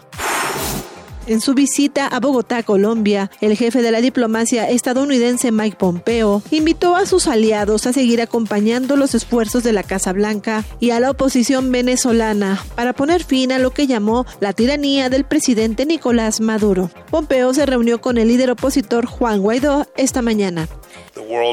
El mundo debe seguir apoyando los esfuerzos del pueblo venezolano para restaurar la democracia y poner fin a la tiranía de Maduro que perjudica a millones de venezolanos y que tiene un impacto en Colombia y de hecho en toda la región. Luis Arce Catacora será el candidato a la presidencia de Bolivia por el movimiento al socialismo más. El partido del expresidente Evo Morales, quien asilado en Argentina, hizo el anuncio en un hotel de Buenos Aires. Luis Arce fue ministro de Economía durante casi todo el mandato de Morales y su designación supone un guiño a los sectores moderados. Necesitamos aliados de ciudad, de campo, otros sectores profesionales, intelectuales, una combinación entre el conocimiento, conocimiento originario, milenario, con conocimiento científico de estos tiempos. El candidato a presidente del movimiento al socialismo, instrumento político por la soberanía del pueblo, es el licenciado Luis Arce Catacora. Con audios de Euronews, las breves internacionales con Ruth Salazar. Relatamos al mundo. Relatamos al mundo. Porque tu opinión es importante, síguenos en nuestras redes sociales, en Facebook como Prisma RU y en Twitter como arroba PrismaRU. Dos de la tarde con 17 minutos y hemos seguido aquí, eh, hemos estado dando seguimiento a todo este tema de la despenalización eh, de la marihuana y lo que ha sucedido en el Senado y lo que se dice hoy que pues cumplirá con despenalizar la marihuana pero de forma gradual con el propósito de la resolución, de cumplir con la resolución de la Suprema Corte de Justicia de la Nación. Se despenalizará el consumo con fines recreativos pero la medida no será de un jalón, digamos, sino de forma paulatina, con el fin de que la disposición no se aplique de inmediato, sino a partir de 2021 o después, se establece en el proyecto de dictamen. ¿Esto hacia dónde nos lleva? Eh, pues hemos tenido aquí distintos momentos para platicar de este tema. Hoy nos acompaña Sara Snap, con quien ya hemos platicado en otro momento. Ella es maestra en políticas públicas por la Universidad de Harvard, cofundadora del Instituto RIA y consejera de Reverdecer Colectivo. Es especialista en políticas públicas innovadoras para la regulación de las sustancias psicoactivas. ¿Qué tal, maestra Sara? Muy buenas tardes, bienvenida. Hola, buenas tardes, muchas gracias. Pues, eh, ¿Qué le parece este tema de que será de manera gradual y se habla incluso a partir de 2021, así como se establece en este proyecto, aunque es un proyecto de dictamen del Senado y con todo el contexto que apremia en un país como México? Pues creo que, digo, según el anteproyecto, que todavía no se aprueba, entonces nosotros esperamos que ellos van a estar abiertos a cambios y que podemos mejorar este proyecto eh, acompañando el proceso como lo hemos hecho desde que entró este este gobierno y estos senadores y senadoras. Eh, pero lo que dice es que el Instituto de Regulación eh, de Cannabis empezaría a más tardar en 2021. Entonces, es esa parte que creo que es justo de que uno va a necesitar tiempo para armar eh, el instituto para poder regular eh, cannabis. Ahora, para las otras dos vías de acceso, nosotros esperamos poder mejorar eso, esas dos vías, que es el autocultivo. en realidad no creemos que bueno, uno, que si se hace un registro, que no creemos que se debería hacer un registro, porque no se tiene que hacer un registro de las personas que consumen alcohol o tabaco en este país, eh, pero que si se hace un registro, que ese registro se puede hacer eh, a partir de la fecha eh, de la publicación de la, de la ley ya cuando sea aprobada y que de esa forma las personas de una, de una manera mucho más inmediata pueden empezar a acceder a la planta a través del autocultivo, que es lo, lo con menos obstáculos y una manera que entonces ya no tienen que acudir a un mercado ilegal, sino que pueden autoabastecer su consumo. Por segunda parte, la vía de las asociaciones canábicas, eh, que además creemos que sí se debería de aumentar el número de plantas que ellos lo han fijado en cuatro plantas o seis si hay más de dos adultos en la casa, que creo que es un número muy bajo. eh, y además en las asociaciones canábicas ellos eh, eh, creo que es importante que solo te tendrías que eh, que registrar como una asociación civil eh, y de esa forma entonces no tenemos que esperar hasta que se crea el instituto para poder empezar a hacer estas asociaciones canábicas que también creemos que el número de socios debería aumentarse eh, de los 20 socios que ellos han eh, propuesto, que sabemos que eso en la realidad no funciona muy bien porque tenemos otros ejemplos de otros lugares, lugares donde tienen em, asociaciones.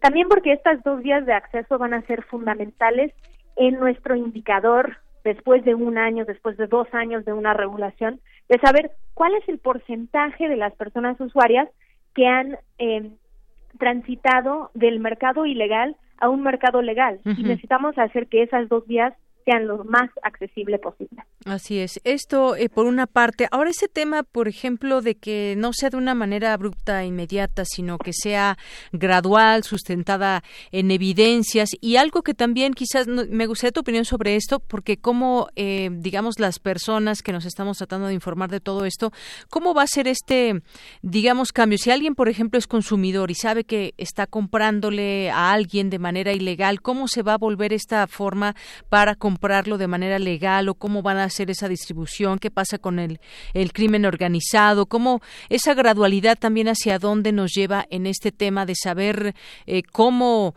eh, se está haciendo de manera legal y dónde nosotros también como ciudadanos, quien así lo desee, pueda tener un consumo y una compra legal. Creo que todos, digo, todas las propuestas que nosotros hemos hecho están basadas en evidencia. Nosotras y nosotros que formamos parte de Instituto RIA o que formamos parte de la coalición Regulación por la Paz, hemos pasado por lo menos 5 a 10 años estudiando este tema. La Comisión de Justicia y las otras comisiones son expertos en su materia, pero no significa que han sido expertos especializados en el tema de cannabis o las otras sustancias psicoactivas. Entonces, en realidad creo que a veces sus propuestas eh, no toman suficientemente en cuenta toda la evidencia que hemos generado en esta en estos años y nuestro entendimiento de un mercado ilegal que ya existe. Entonces, si yo soy una y soy una persona usuaria que hoy en día está comprando de una manera ilegal, yo creo que no debería tener que esperar dos años para uno registrar mis plantas o dos conformar una asociación canábica para poder em, tener un acceso legal. Más bien ellos tienen que asegurar esas dos vías de acceso y ya cuando estamos pensando en dispensarios, cuando estamos pensando en el mercado regulado, eso es donde sí necesitamos que haya permisos, que haya licencias y que existen maneras de realmente poder evaluar la implementación de una manera más gradual. Pero por eso, para México no hay tiempo para esperar. Esto necesita poder suceder rápidamente eh, la gente ya están participando en un mercado ilegal, las personas les gustaría poder participar legalmente, nos gustaría poder pagar impuestos sobre la venta legal de esta planta para que ésta genera recursos para que el Estado pueda empezar a, eh, investigar y proceder con delitos de alto impacto que nos preocupa a todos, personas usuarias o no, em, y que eso entonces de esa forma también contribuye a enfrentar la impunidad y fortalece un Estado de Derecho. Yo creo que esto es importante también porque hoy en día sabemos que las autoridades están persiguiendo casos de posesión simple arriba de la tabla de los 5 gramos y eso es un gasto de tiempo y de recursos del Estado en fiscales, ministerios públicos, jueces, en, en, en, guardar, en cuidar esa persona, ¿no? Asegurar que esa persona que encontraron con 10 gramos eh, que ellos y después encarcelar a veces a esa persona o hacer que ellos tienen que ir a firmar em, con un, MP por seis meses. Todos esos recursos estatales no deberíamos estar enfocados en temas de delitos contra la salud y delitos relacionados con cannabis. Deberíamos estar utilizando esos para realmente eh, investigar los casos que nos que nos importan, feminicidios, violación, homicidio, desaparición, extorsión. Eso. Entonces, es de priorizar mejor cómo, cómo estamos gastando los recursos del Estado. Claro. Habrá, se habla de, habrá cinco tipos de licencias que estaremos viendo. Se revisarán todavía, pues, esta legislación que deberá ser actualizada. Se deberá pasar todo el proceso al ser este todavía un, un, proyecto. Pero sobre todo ese punto, eh, Sara, que te decía, que tiene que ver con qué, qué va a pasar con el crimen organizado y de qué manera se supone que una de las, eh, de las ideas al, al legalizarse la marihuana y eventualmente otras sustancias, pues nos llevaría justamente a tratar de revertir este tema de con el crimen organizado y todo lo que está pasando en México que pues, como ya decías ya urge, sin embargo va a ser de manera gradual, pero justamente es esa digamos una de las grandes ideas entre otras por las cuales eh, se requiere ya la legalización de la marihuana. Sí, es quitar los recursos del crimen organizado que ya están llegando a ellos porque este mercado existe y porque yo como una persona usuaria no tengo otra forma de recurrir a poder abastecer mi consumo. Entonces, tenemos que encontrar otras maneras. Hoy en día estamos viviendo en un país donde el mercado, a menos si tienes un amparo, que son muy pocas personas los que tenemos amparos, estamos viviendo en un país donde todo el mercado es ilegal, 100% del mercado es ilegal. Nuestro propósito en la regulación de cannabis tiene que ser entonces empezar a cubrir porcentajes de ese mercado, entendiendo que siempre va a haber un mercado ilegal como hay de los de las películas o de cualquier otra, otro bien que tenemos o de, de, la gasolina o lo que sea, pero es de cubrir eso para que en, en cinco años podemos decir 60, 70% del mercado de cannabis está siendo cubierto de una forma legal y todos esos recursos entonces están no están pasando por el crimen organizado. Recursos que ellos utilizan entonces para poder comprar armas coches casas para poder implementar otros delitos. Eso es la forma que entonces empezamos a, a, enfrentar ese tema y al mismo tiempo empezar a construir un país que está más hacia la paz y menos hacia la violencia. Claro, todo, todo un tema, Sara Snap, en este sentido. Las personas que hoy en día se dedican justamente a todo este eh, tráfico ilegal tendrán que, pues, eh, diversificar ese mercado o, o, meterse ahora a lo legal, a quizás. un mercado legal. Exactamente. Esa sería la esperanza de que muchos de ellos han estado en esto por temas económicos y ahora verán la oportunidad de transitar a un mercado legal y de ahí generar sus recursos económicos. Y yo espero y conozco personas que cultivan en las diferentes sierras de nuestro país, que ellos felices de transitar a la legalidad, felices de no ser desplazados de sus comunidades por la violencia, felices de que el Estado ya no llega a erradicar sus cultivos, sino que ellos pueden tener un orgullo en el cultivo que ellos tienen y venderlo a un buen precio a alguien que de ahí va a pagar impuestos y de ahí dejar de generar todas las, las externalidades eh, negativas que hemos generado con la prohibición. Muy bien. Bueno, pues Sara Snap, muchas gracias por platicar con nosotros y llevarnos también a entender más este tema que pues se viene encima y que hay que entenderlo bien. Justamente de eso se trata, de entender esta legalización hacia dónde nos lleva en su conjunto. Muchas gracias. Con mucho gusto. Hasta luego, muy buenas tardes. Hasta luego. Bueno, pues fue la maestra Sara Snap, maestra en políticas públicas por la Universidad de Harvard y cofundadora del Instituto RIA. Ahí pueden consultarlo también todo lo que lleva a cabo este instituto. Es consejera también de Reverdecer, otro colectivo, y es especialista en políticas públicas innovadoras para la regulación de las sustancias psicoactivas. Porque tu opinión es importante, síguenos en nuestras redes sociales, en Facebook como Prisma RU y en Twitter como arroba PrismaRU. Queremos escuchar tu voz. Nuestro teléfono en cabina es 55 36 43 39.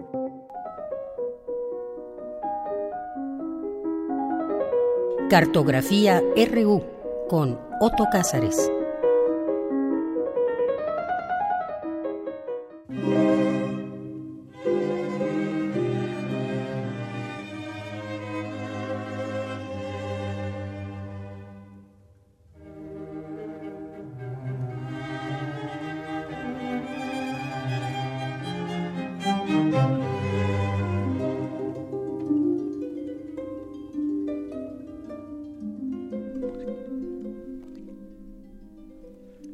Pues ya estamos aquí en la cartografía RU con Otto Cázares, con esta música, Otto. Así es, estamos oyendo el quinteto de cuerdas en Do mayor de E.T.A. Hoffman, que también era compositor. E.T.A. Hoffman es principalmente conocido por sus relatos fantásticos como El Cascanueces y El Rey de los Ratones, eh, como Los Elixires del Diablo, como El Arenero, en fin, entre una gran cantidad de relatos todos de primer orden, estamos oyendo su música. ¿Por qué no oímos estas notas musicales por algunos segundos? Muy bien.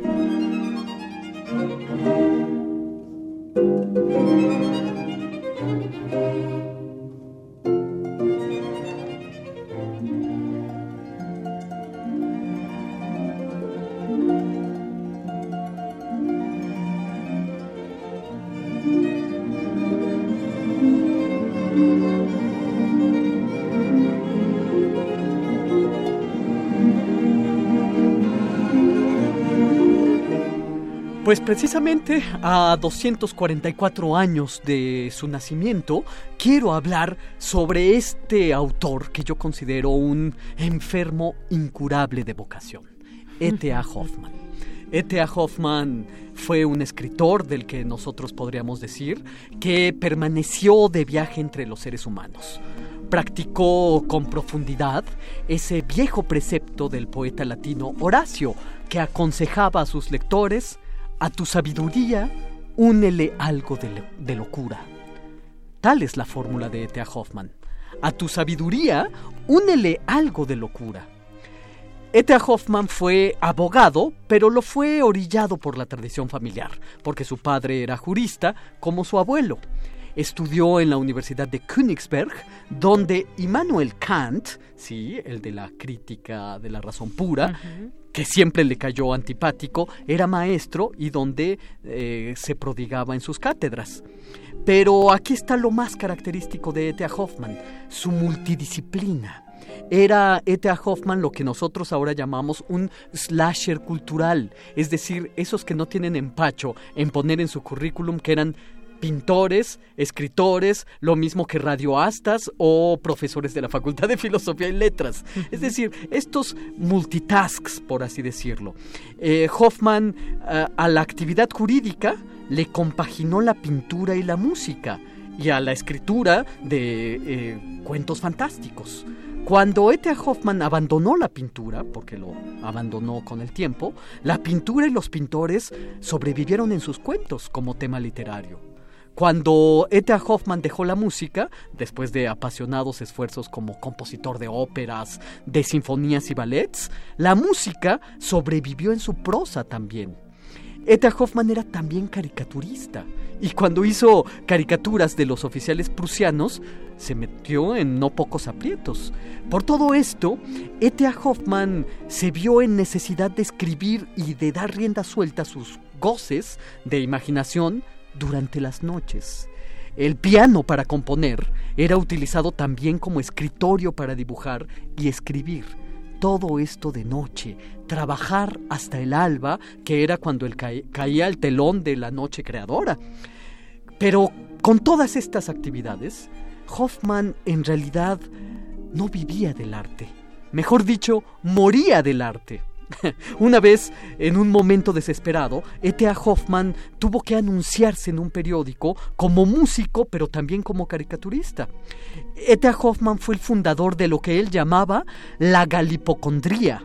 Y esta enfermedad, la galipocondría, lo persiguió a lo largo de sus 46 años de vida.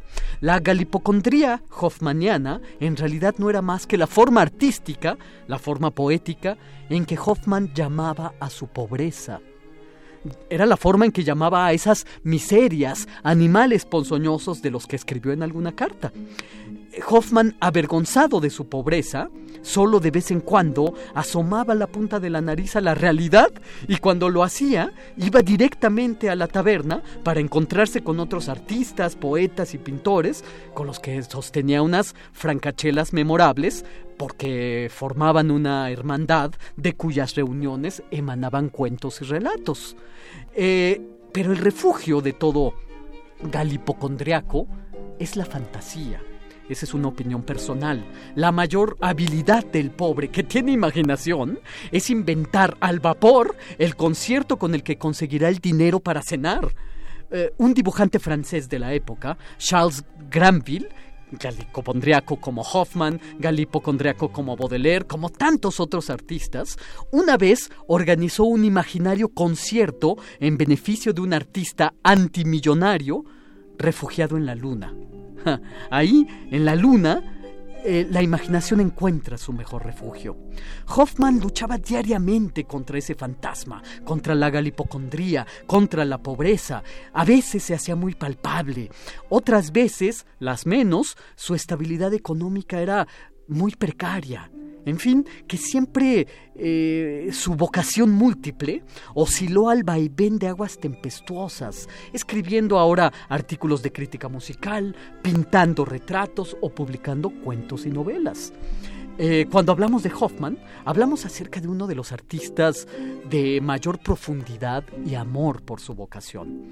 A veces sus cuentos tenía que bosquejarlos rápidamente en una junta de trabajo, en una junta de juristas, y ya en la noche Trabajaba, trabajaba, sus ideas con Honduras.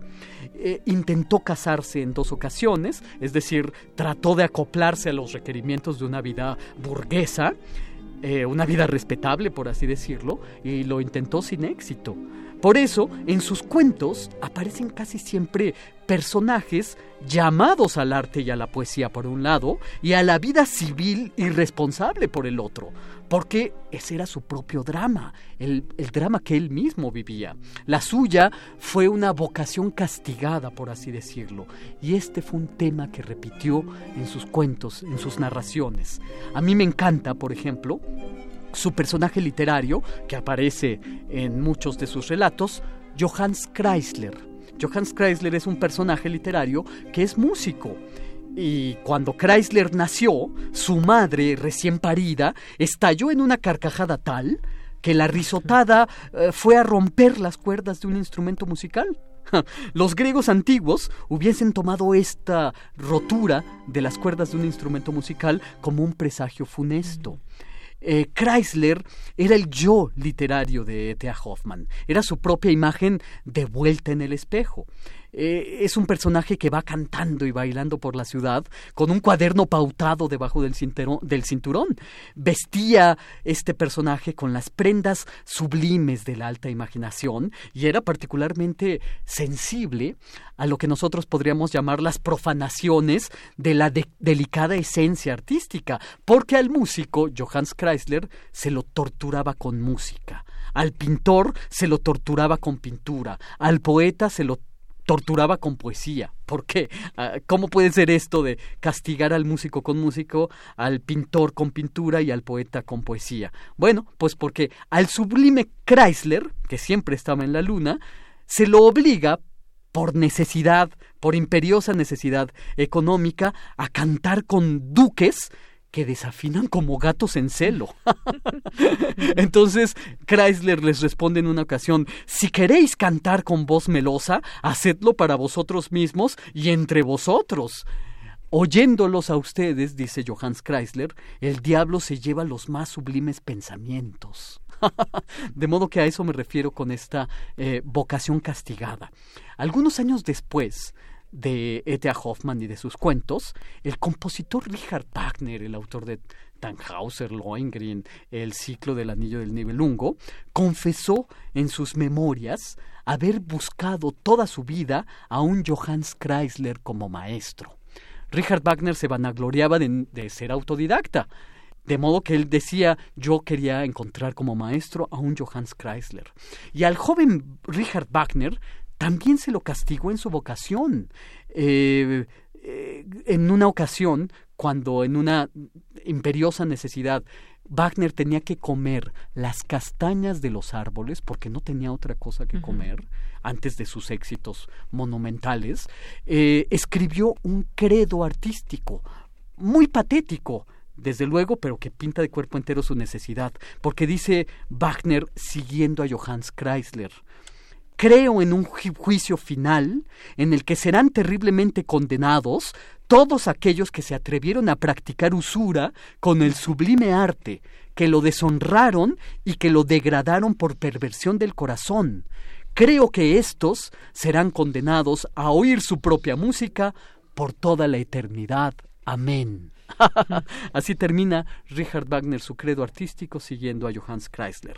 De modo que, para terminar, yo diría que la vocación artística es sostener en pie ese personaje ideal que cada uno de nosotros es, como dice Ortega y Gasset en alguna parte. Defender a capa y espada ese personaje ideal, como Hoffman, que componía música con la mano derecha y con la izquierda escribía y practicaba el dibujo, mientras moría de arte para vivir en la eternidad ese enfermo incurable de vocación.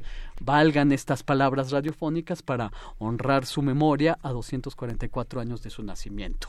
Y esto es lo que yo tengo que decir este lunes 20 de enero de 2020. Vaya enfermedad incurable de la vocación, ¿no? Sí con todo lo que nos has platicado. Pues muy interesante como siempre y bueno, cuántas otras enfermedades incurables Así es. que tenemos además de la vocación. Así es. Otras tantas. Muchas gracias, Otto. Y Encantado. Nos ahora ah, con la voz del mundo. Con la voz del mundo. Sala Julián Carrillo presenta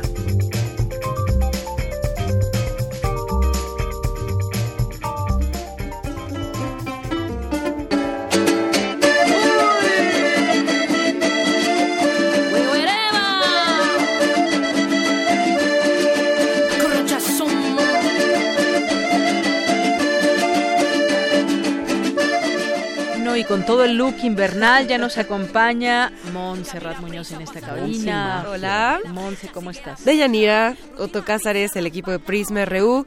Efectivamente esto que suena es para que se vayan despertando, para que se abriguen también. Es una mezcla entre tropical con este frente frío que está sonando por aquí, que estamos viviendo. Frente frío que está sonando y que estamos sintiendo. Exacto. Mañana va a mejorar un poquito, ¿eh? Agradecemos el calor que se produce aquí en la cabina radiofónica el calor humano. Calientito. Sí.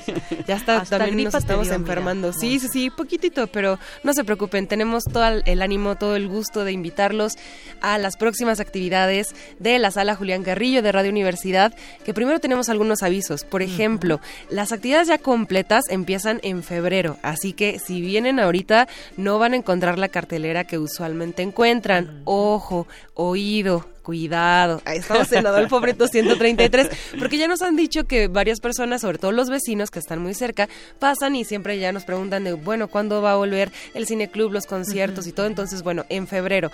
Pero les adelantamos que hay una función exclusiva, eh, nada más en enero, que será el primer miércoles eh, del ciclo. Ahorita les contamos más detalles, pero primer aviso, volvemos completos en febrero. Después pueden seguir a la página Sala Julián Carrillo en Facebook para que tengan ahí toda la información de los estrenos.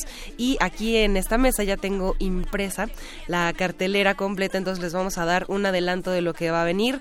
Eh, por supuesto, está sonando Corroncha Son, que es el primer concierto de Intersecciones. Y pues nos vamos con la semana completa, que es lunes, lunes de teatro en febrero. Vamos a tener una obra que se llama El rinoceronte, alucinaciones en papel. Esto es a cargo de los de siempre, artes escénicas. Martes se continúa la tradición de danza con Plegaria y Destino a cargo de Ballet Ensamble de México. Y también ahorita ya yéndonos de, de este filo con el Cine Club, pues tenemos una colaboración especial con un ciclo de punk cinema que ellos em, dedicaron al ruido y a la ruptura en el cine norteamericano. Y esta función sí es el 29 de enero, ojo, única función miércoles 29 de enero, Glenn o Glenda de Ed Wood de 1953, lo que se consideraba pues una propuesta temática y también fílmica. Vamos a estar aquí presentándolas. Esto es una colaboración, me lo menciono porque es un grupo de jóvenes que pidieron ellos venir y hacer su programación de cine. Entonces, pues nada más ahí, nada menos que también, por ejemplo, estará Shadows de John Cassavetes del 59, Scorpio Rising de Kenneth Anger del 63 y bueno, pues también la compañía de estos jóvenes asiduos al cine es la que nutre y nutrirá en febrero en el Cine Club Radio Cinema, por supuesto. Los jueves, ciclo cómo me llama la atención, ¿eh? ¿Qué expectativa me está produciendo? Porque además es toda esta tradición disruptiva del cine del punk. Además, ¿qué es punk? Ah. Exacto. Bueno, yo creo que es una este, actitud, ¿no? Es, una actitud, es una disrupción, sin duda. Es, eh, yo recuerdo que en alguna ocasión Iggy Pop lo, lo definió y decía, punk es alguien que tiene todo el ímpetu de hacer algo, pero no sabe cómo hacerlo. Pero esto no obsta para no hacerlo, ¿no? Es decir, eh, eh, en esta actitud de querer hacerlo DIY, como lo llaman los ponquetos, el do it yourself, hazlo tú mismo, está la actitud ponqueta precisamente. No sabes cómo hacer cine, hazlo, no obstante. Y bueno, que también hay el, está, por ejemplo, Eraserhead, ¿no? De David Lynch, que es, la película que cierra El, ciclo. Sí, es la primera película, pero cerramos con esa. Entonces, todo el ciclo va a estar muy interesante. Hay pues también esta rebeldía en el cine de cómo tomar una cámara, de cómo tener una idea en la cabeza. Entonces, conozcan estas películas, acérquense a, estas, a estos directores, a este grupo de Imaginary Parties, que, eh, bueno, propusieron su programación y pues también en un acto rebelde, ¿no? Como no. Los jueves tendremos conciertos dedicados a la voz, eh, se llama Clásicos y no tan clásicos. El 6 tendremos Melancolía, Ninfa Gentil, son dos cantantes muy jóvenes y así también los jueves tendremos conciertos a las 8 de la noche. Por supuesto, lo que estaba sonando de nuevo era Corronchazón, que ellas son cuatro chicas que no viven en Bacalar, pero casi casi que la laguna ya es su segundo hogar y son muy talentosas. Son Esther, son Fania, son Julia y mm, Perla. Entonces, en este cuarteto bastante dinámico y sabrosón, así vamos a iniciar. y, vaya, y vaya inspiración que tienen ahí en Bacalar, ¿no? No, pues imagínense Yo no ver una aún, pero conoceré algún Se le dice la laguna de los siete colores y doy fe que pueden verificar ahí siete tonos diferentes de azul, en azul, verdoso. Sí. además que bueno, tiene todo un tema porque hay este unos estomatrocitos que si no lo dije mal, eh, bueno, son unos eh, unas formaciones muy importantes, ¿no? Entonces ellas se inspiran en la labor que tenemos que hacer para rescatar la laguna, de, pues también de estar ahí, de vivir en, un lugar, de ser también un nómada de corazón y hacer también canciones pues para las sirenas, para nuestros amigos, para nuestras amigas, porque también hacen rap feminista, entonces estarán aquí entre combinación de rap con trompeta, estará buenísimo. todo todo de nuevo se los vamos a compartir en el Facebook de la Sala Julián Carrillo. También les avisamos que ya no hay cupo para el curso de voz tu voz con Elena de Aro. Esto es una buena noticia porque porque aunque escuchen el promo y aunque nos marquen para pedir informes, les daremos informes sobre cuándo inicia el próximo curso, aunque no sea con Elena de Aro, pero seguro será con un maestro de calidad aquí en Radio UNAM. Si están interesados en la locución, no se pierdan de esta programación, de los spots que salen eh, todos los días al aire y por supuesto también de las actividades que tenemos aquí en la sala Julián Carrillo para todos y todas ustedes. Muy bien, pues excelente todas estas actividades que hay y todas estas Tienen que invitaciones. sí, por supuesto. bueno, pues vamos a hacer a ver si nos da tiempo de hacer sobremesa porque antes nos vamos a ir con Hugo Huitrón que nos va a comentar la Gaceta UNAM, pero pues mandarle saludos a Mario Navarrete Real que está aquí eh, presente y que nos manda una foto muy bonita eh, tomada el pasado 15 de enero Mm, no dice dónde es, nada más dice, bueno, el privilegio de escucharlo, saludos cordiales a todos, muchas gracias. Pero bueno, se ve un lugar maravilloso, no sé si él haya tenido oportunidad de visitar este lugar, seguramente. El Zarco que dice cartografía de 20 minutos. Le encantó la idea. Antes, es cierto. Sí, sí. qué, qué, atento, ¿eh? Que, eh, me parece productor tomando el tiempo, ¿verdad? ¿Y quién más? Bueno, Alejandro Cardiel nos manda saludos, Erika Igualmente, gracias. A todos también manda saludos. Por cierto, hablando de tiempo, hoy es el cumpleaños 74 de David Lynch, del que oh. el, ya es del El del, el, claro. bueno, pues director. Muy bien, buen, dato, Otto. Y si les parece, vámonos a la Gaceta UNAM y regresamos a platicar. Porque tu opinión es importante, síguenos en nuestras redes sociales, en Facebook como Prisma RU y en Twitter como arroba PrismaRU.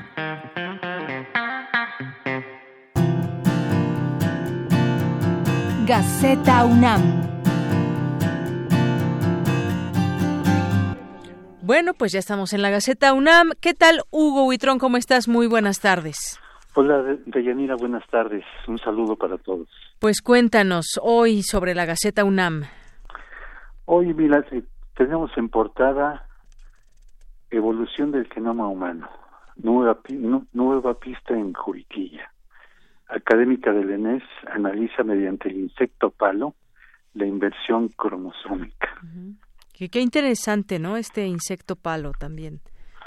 Sí, sí, sí. Este, hay varios insectos palo, hay unos que se parecen ramitas, no sé si las has visto, parece una vara. Sí, exactamente, pueden confundirse y en otros lugares le llaman cargapalito.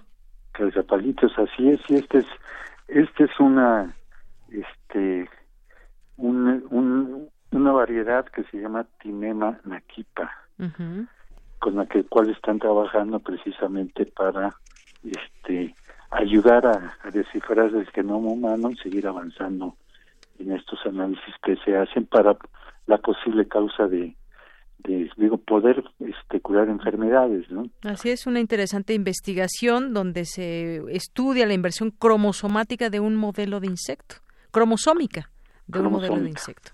Exacto. Qué más hubo este en academia llevamos una nota sobre eh, aportación de la UNAM para capturar gases de efecto invernadero, una investigación que se hace en, el Instituto de Ingeniería, que es un estudio que servirá para planear la captura de los gases de efecto invernadero que emite la industria eléctrica. Bueno, pues una gran aportación que nos podría ser de mucha utilidad en tiempos del cambio climático. En efecto. Y además tenemos, identifican fuentes de rayos cósmicos de alta energía, que son 10 veces mayores que la máxima energía alcanzada en la Tierra, y que se hace con el acelerador de partículas del gran, del gran colisionador de hadrones en Suiza. Y lo que se está efectuando aquí es en, en la Sierra Negra, en Puebla, a través del Observatorio Hawk. En, en otra nota tenemos primer encuentro de comisiones internas de equidad de género, en lo que trabaja la universidad para erradicar la, la violencia. eh, una nota de Julia Carabias, donde nos dice que hay que cuidar la, la naturaleza, que es base del bienestar. Además, el Blue Monday, una nota sobre el Blue Monday, el tercer lunes de enero, que se dice eh, fantasía o pseudociencia. Decir que un día en específico es el más triste del año es falso. O el más feliz o el más deprimido, en fin. Es una trampa publicitaria, nos dice Ricardo Trujillo de Psicología. Muy bien. Y también eh, este, llevamos una nota sobre los incendios por mal manejo del fuego en recursos naturales, que es un gran problema ambiental en el mundo. Muy bien. Y en comunidad, en la sección de comunidad, eh, alumnos de la UNAM viajan a Harvard para hablar de inseguridad y violencia. Ellos son siete, seis alumnos de la UNAM y uno de la Ibero que van a viajar a Harvard y a comentar cuatro proyectos. Unámonos por la seguridad, que nos pregunten, Sendero Seguros SH Vallejo y Red Mexicana de Prevención de la Violencia. Bien, pues esos temas que llevarán a Harvard. Son los temas que llevarán nuestros alumnos. Y eh, los cambios que se suscitaron en cultura. eh, tenemos una nota sobre el archivo histórico de la UNAM, Memorias de la Universidad y el País. es, este es un archivo histórico donde se pueden ver eh, por ejemplo, calificaciones de alumnos como Frida Kahlo, Agustín Lara, el boceto de Ciudad Universitaria, entre otras muchas cosas. Así es, interesante. Cada caja que está llena de sorpresas, datos que son auténticas joyas. Joyas universitarias. Joyas universitarias. Muy bien. Y como siempre la agenda, la agenda que se que publicamos todos los lunes, donde vienen las actividades culturales, académicas, deportivas, cursos y, diplomados que, que, se llevan en la educación continua. Y como esta la pueden ver este, todos los lunes. Todos los lunes ya la tenemos aquí y muy presente para hacer nuestra agenda de los eventos universitarios. Hugo Huitrón, como siempre, muchas gracias por estar con nosotros en Prisma RU. Muchas gracias a ustedes y recuerden, denle un abrazo que esté más cercano con ustedes, a ustedes y sean felices. Claro que sí, Hugo. Muchísimas gracias y hasta el jueves. Buenas tardes. Buenas tardes. Bien, pues continuamos, ya casi nos vamos, tenemos algunos minutos de sobremesa. Yo voy a acercarme al micrófono de Otto para darle un abrazo. Siguiendo los consejos de, de Hugo Huitrón. no nos habíamos visto. Sí, no te habíamos visto la semana pasada. Es una amistad al aire radiofónico. Debo de confesar por qué fue, porque me fui expresa un viaje por mi cumpleaños que fue justo el lunes 13 de enero. Ah, mira, bueno. Pero además a través de tu Instagram. estabas festejando. Sí, a, través de tu Instagram eh, uno descubre unas fotografías dignas de National Geographic. O sea, hacen unos recorridos muy interesantes en esto. ¿En dónde? ¿En el Instagram? Cualquier persona que quiera ahorita ya información de, cómo ir de los mochis a Chihuahua en el tren Chepe. Sí, sí, claro, puede consultarme particularmente. ya lo dijimos al aire, pero, pero bueno, si ustedes están curiosos, deseosos, si son viajeros, es una ruta que creo que todo el mundo debe hacer aquí en México. Por supuesto, los estaba escuchando con el poco internet así, ah, que Oye, ¿y te tocó un paisaje nevado completamente? No, de hecho todavía no estaba nevado. Ya había mm. pasado como una, unas nevadas en el norte y ahorita que ya se siente también el frío aquí en la ciudad, supongo que allá arriba ya está un poco nevado, pero es una experiencia que todos debemos hacer una vez, por ejemplo, en la vida. Si es que, claro que, estamos aquí cerca. Pues ahí está la recomendación. Ahora que hablábamos de David Lynch, del cine punk, decíamos hace un momento que es el cumpleaños número 74 de David Lynch. Eh, tratábamos de definir o de meternos a las indefiniciones del punk Hoy es el célebre Blue Monday, el lunes azul, es decir, el lunes más melancólico, frío, en el que todos, exacto, lo has recordado muy bien, es hacia donde quiero ir, porque eh, en este lunes melancólico, eh, particularmente frío, donde todos nos arrojamos a pues un cierto dejo de tristeza, salvo cuando uno viene a la cabina radiofónica precisamente una banda de post-punk que fue lo que se reconfiguró de la extinta banda Joy Division, de nombre New Order, compuso un tema de nombre New, eh, Blue Monday. Blue Monday. Es lunes azul. Estará por ahí nuestro productor, tal vez le podemos pedir Blue Monday. producer. Para despedirnos y que veamos de qué nos está hablando Otto, que recordemos esos sonidos. Y que fíjate que ese Blue Monday finalmente, pues bueno, es... es pues una idea que se generó, ¿no? Que no tiene que ser precisamente ligada a la ciencia ni mucho menos, pero que no pero días así sí nos pueden llevar a la tristeza a mucha gente. Y hay gente que adora estos días, por supuesto. Sí, no, y además hay un lugar común de detestar los lunes. Yo no, porque los es el día que vengo a la Exacto, exacto. No hay Blue Monday en, Prisma. Claro. No Blue Monday. ¿Está? Muy bien, pues con eso nos vamos a despedir. ¿Qué les parece en este uh. minuto que ya nos queda para despedir el problema con esto? Sí de Blue Monday. Blue Monday de New Order, es decir, la banda reconfigurada después de la extinta banda Joy Division. Joy Division, muy bien. Y también si quieren escuchando Joy Division, es un día para escuchar Joy Division. Sí, es cierto. Bueno, con esto nos despedimos. Gracias, muy buenas tardes, buen provecho y hasta mañana.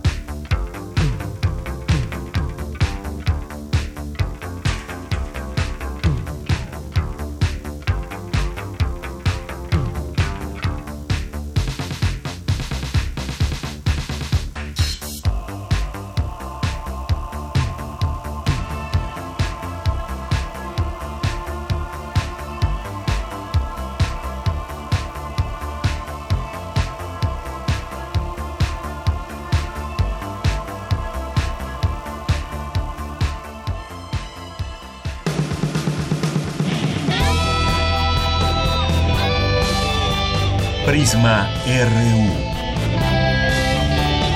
Relatamos al mundo.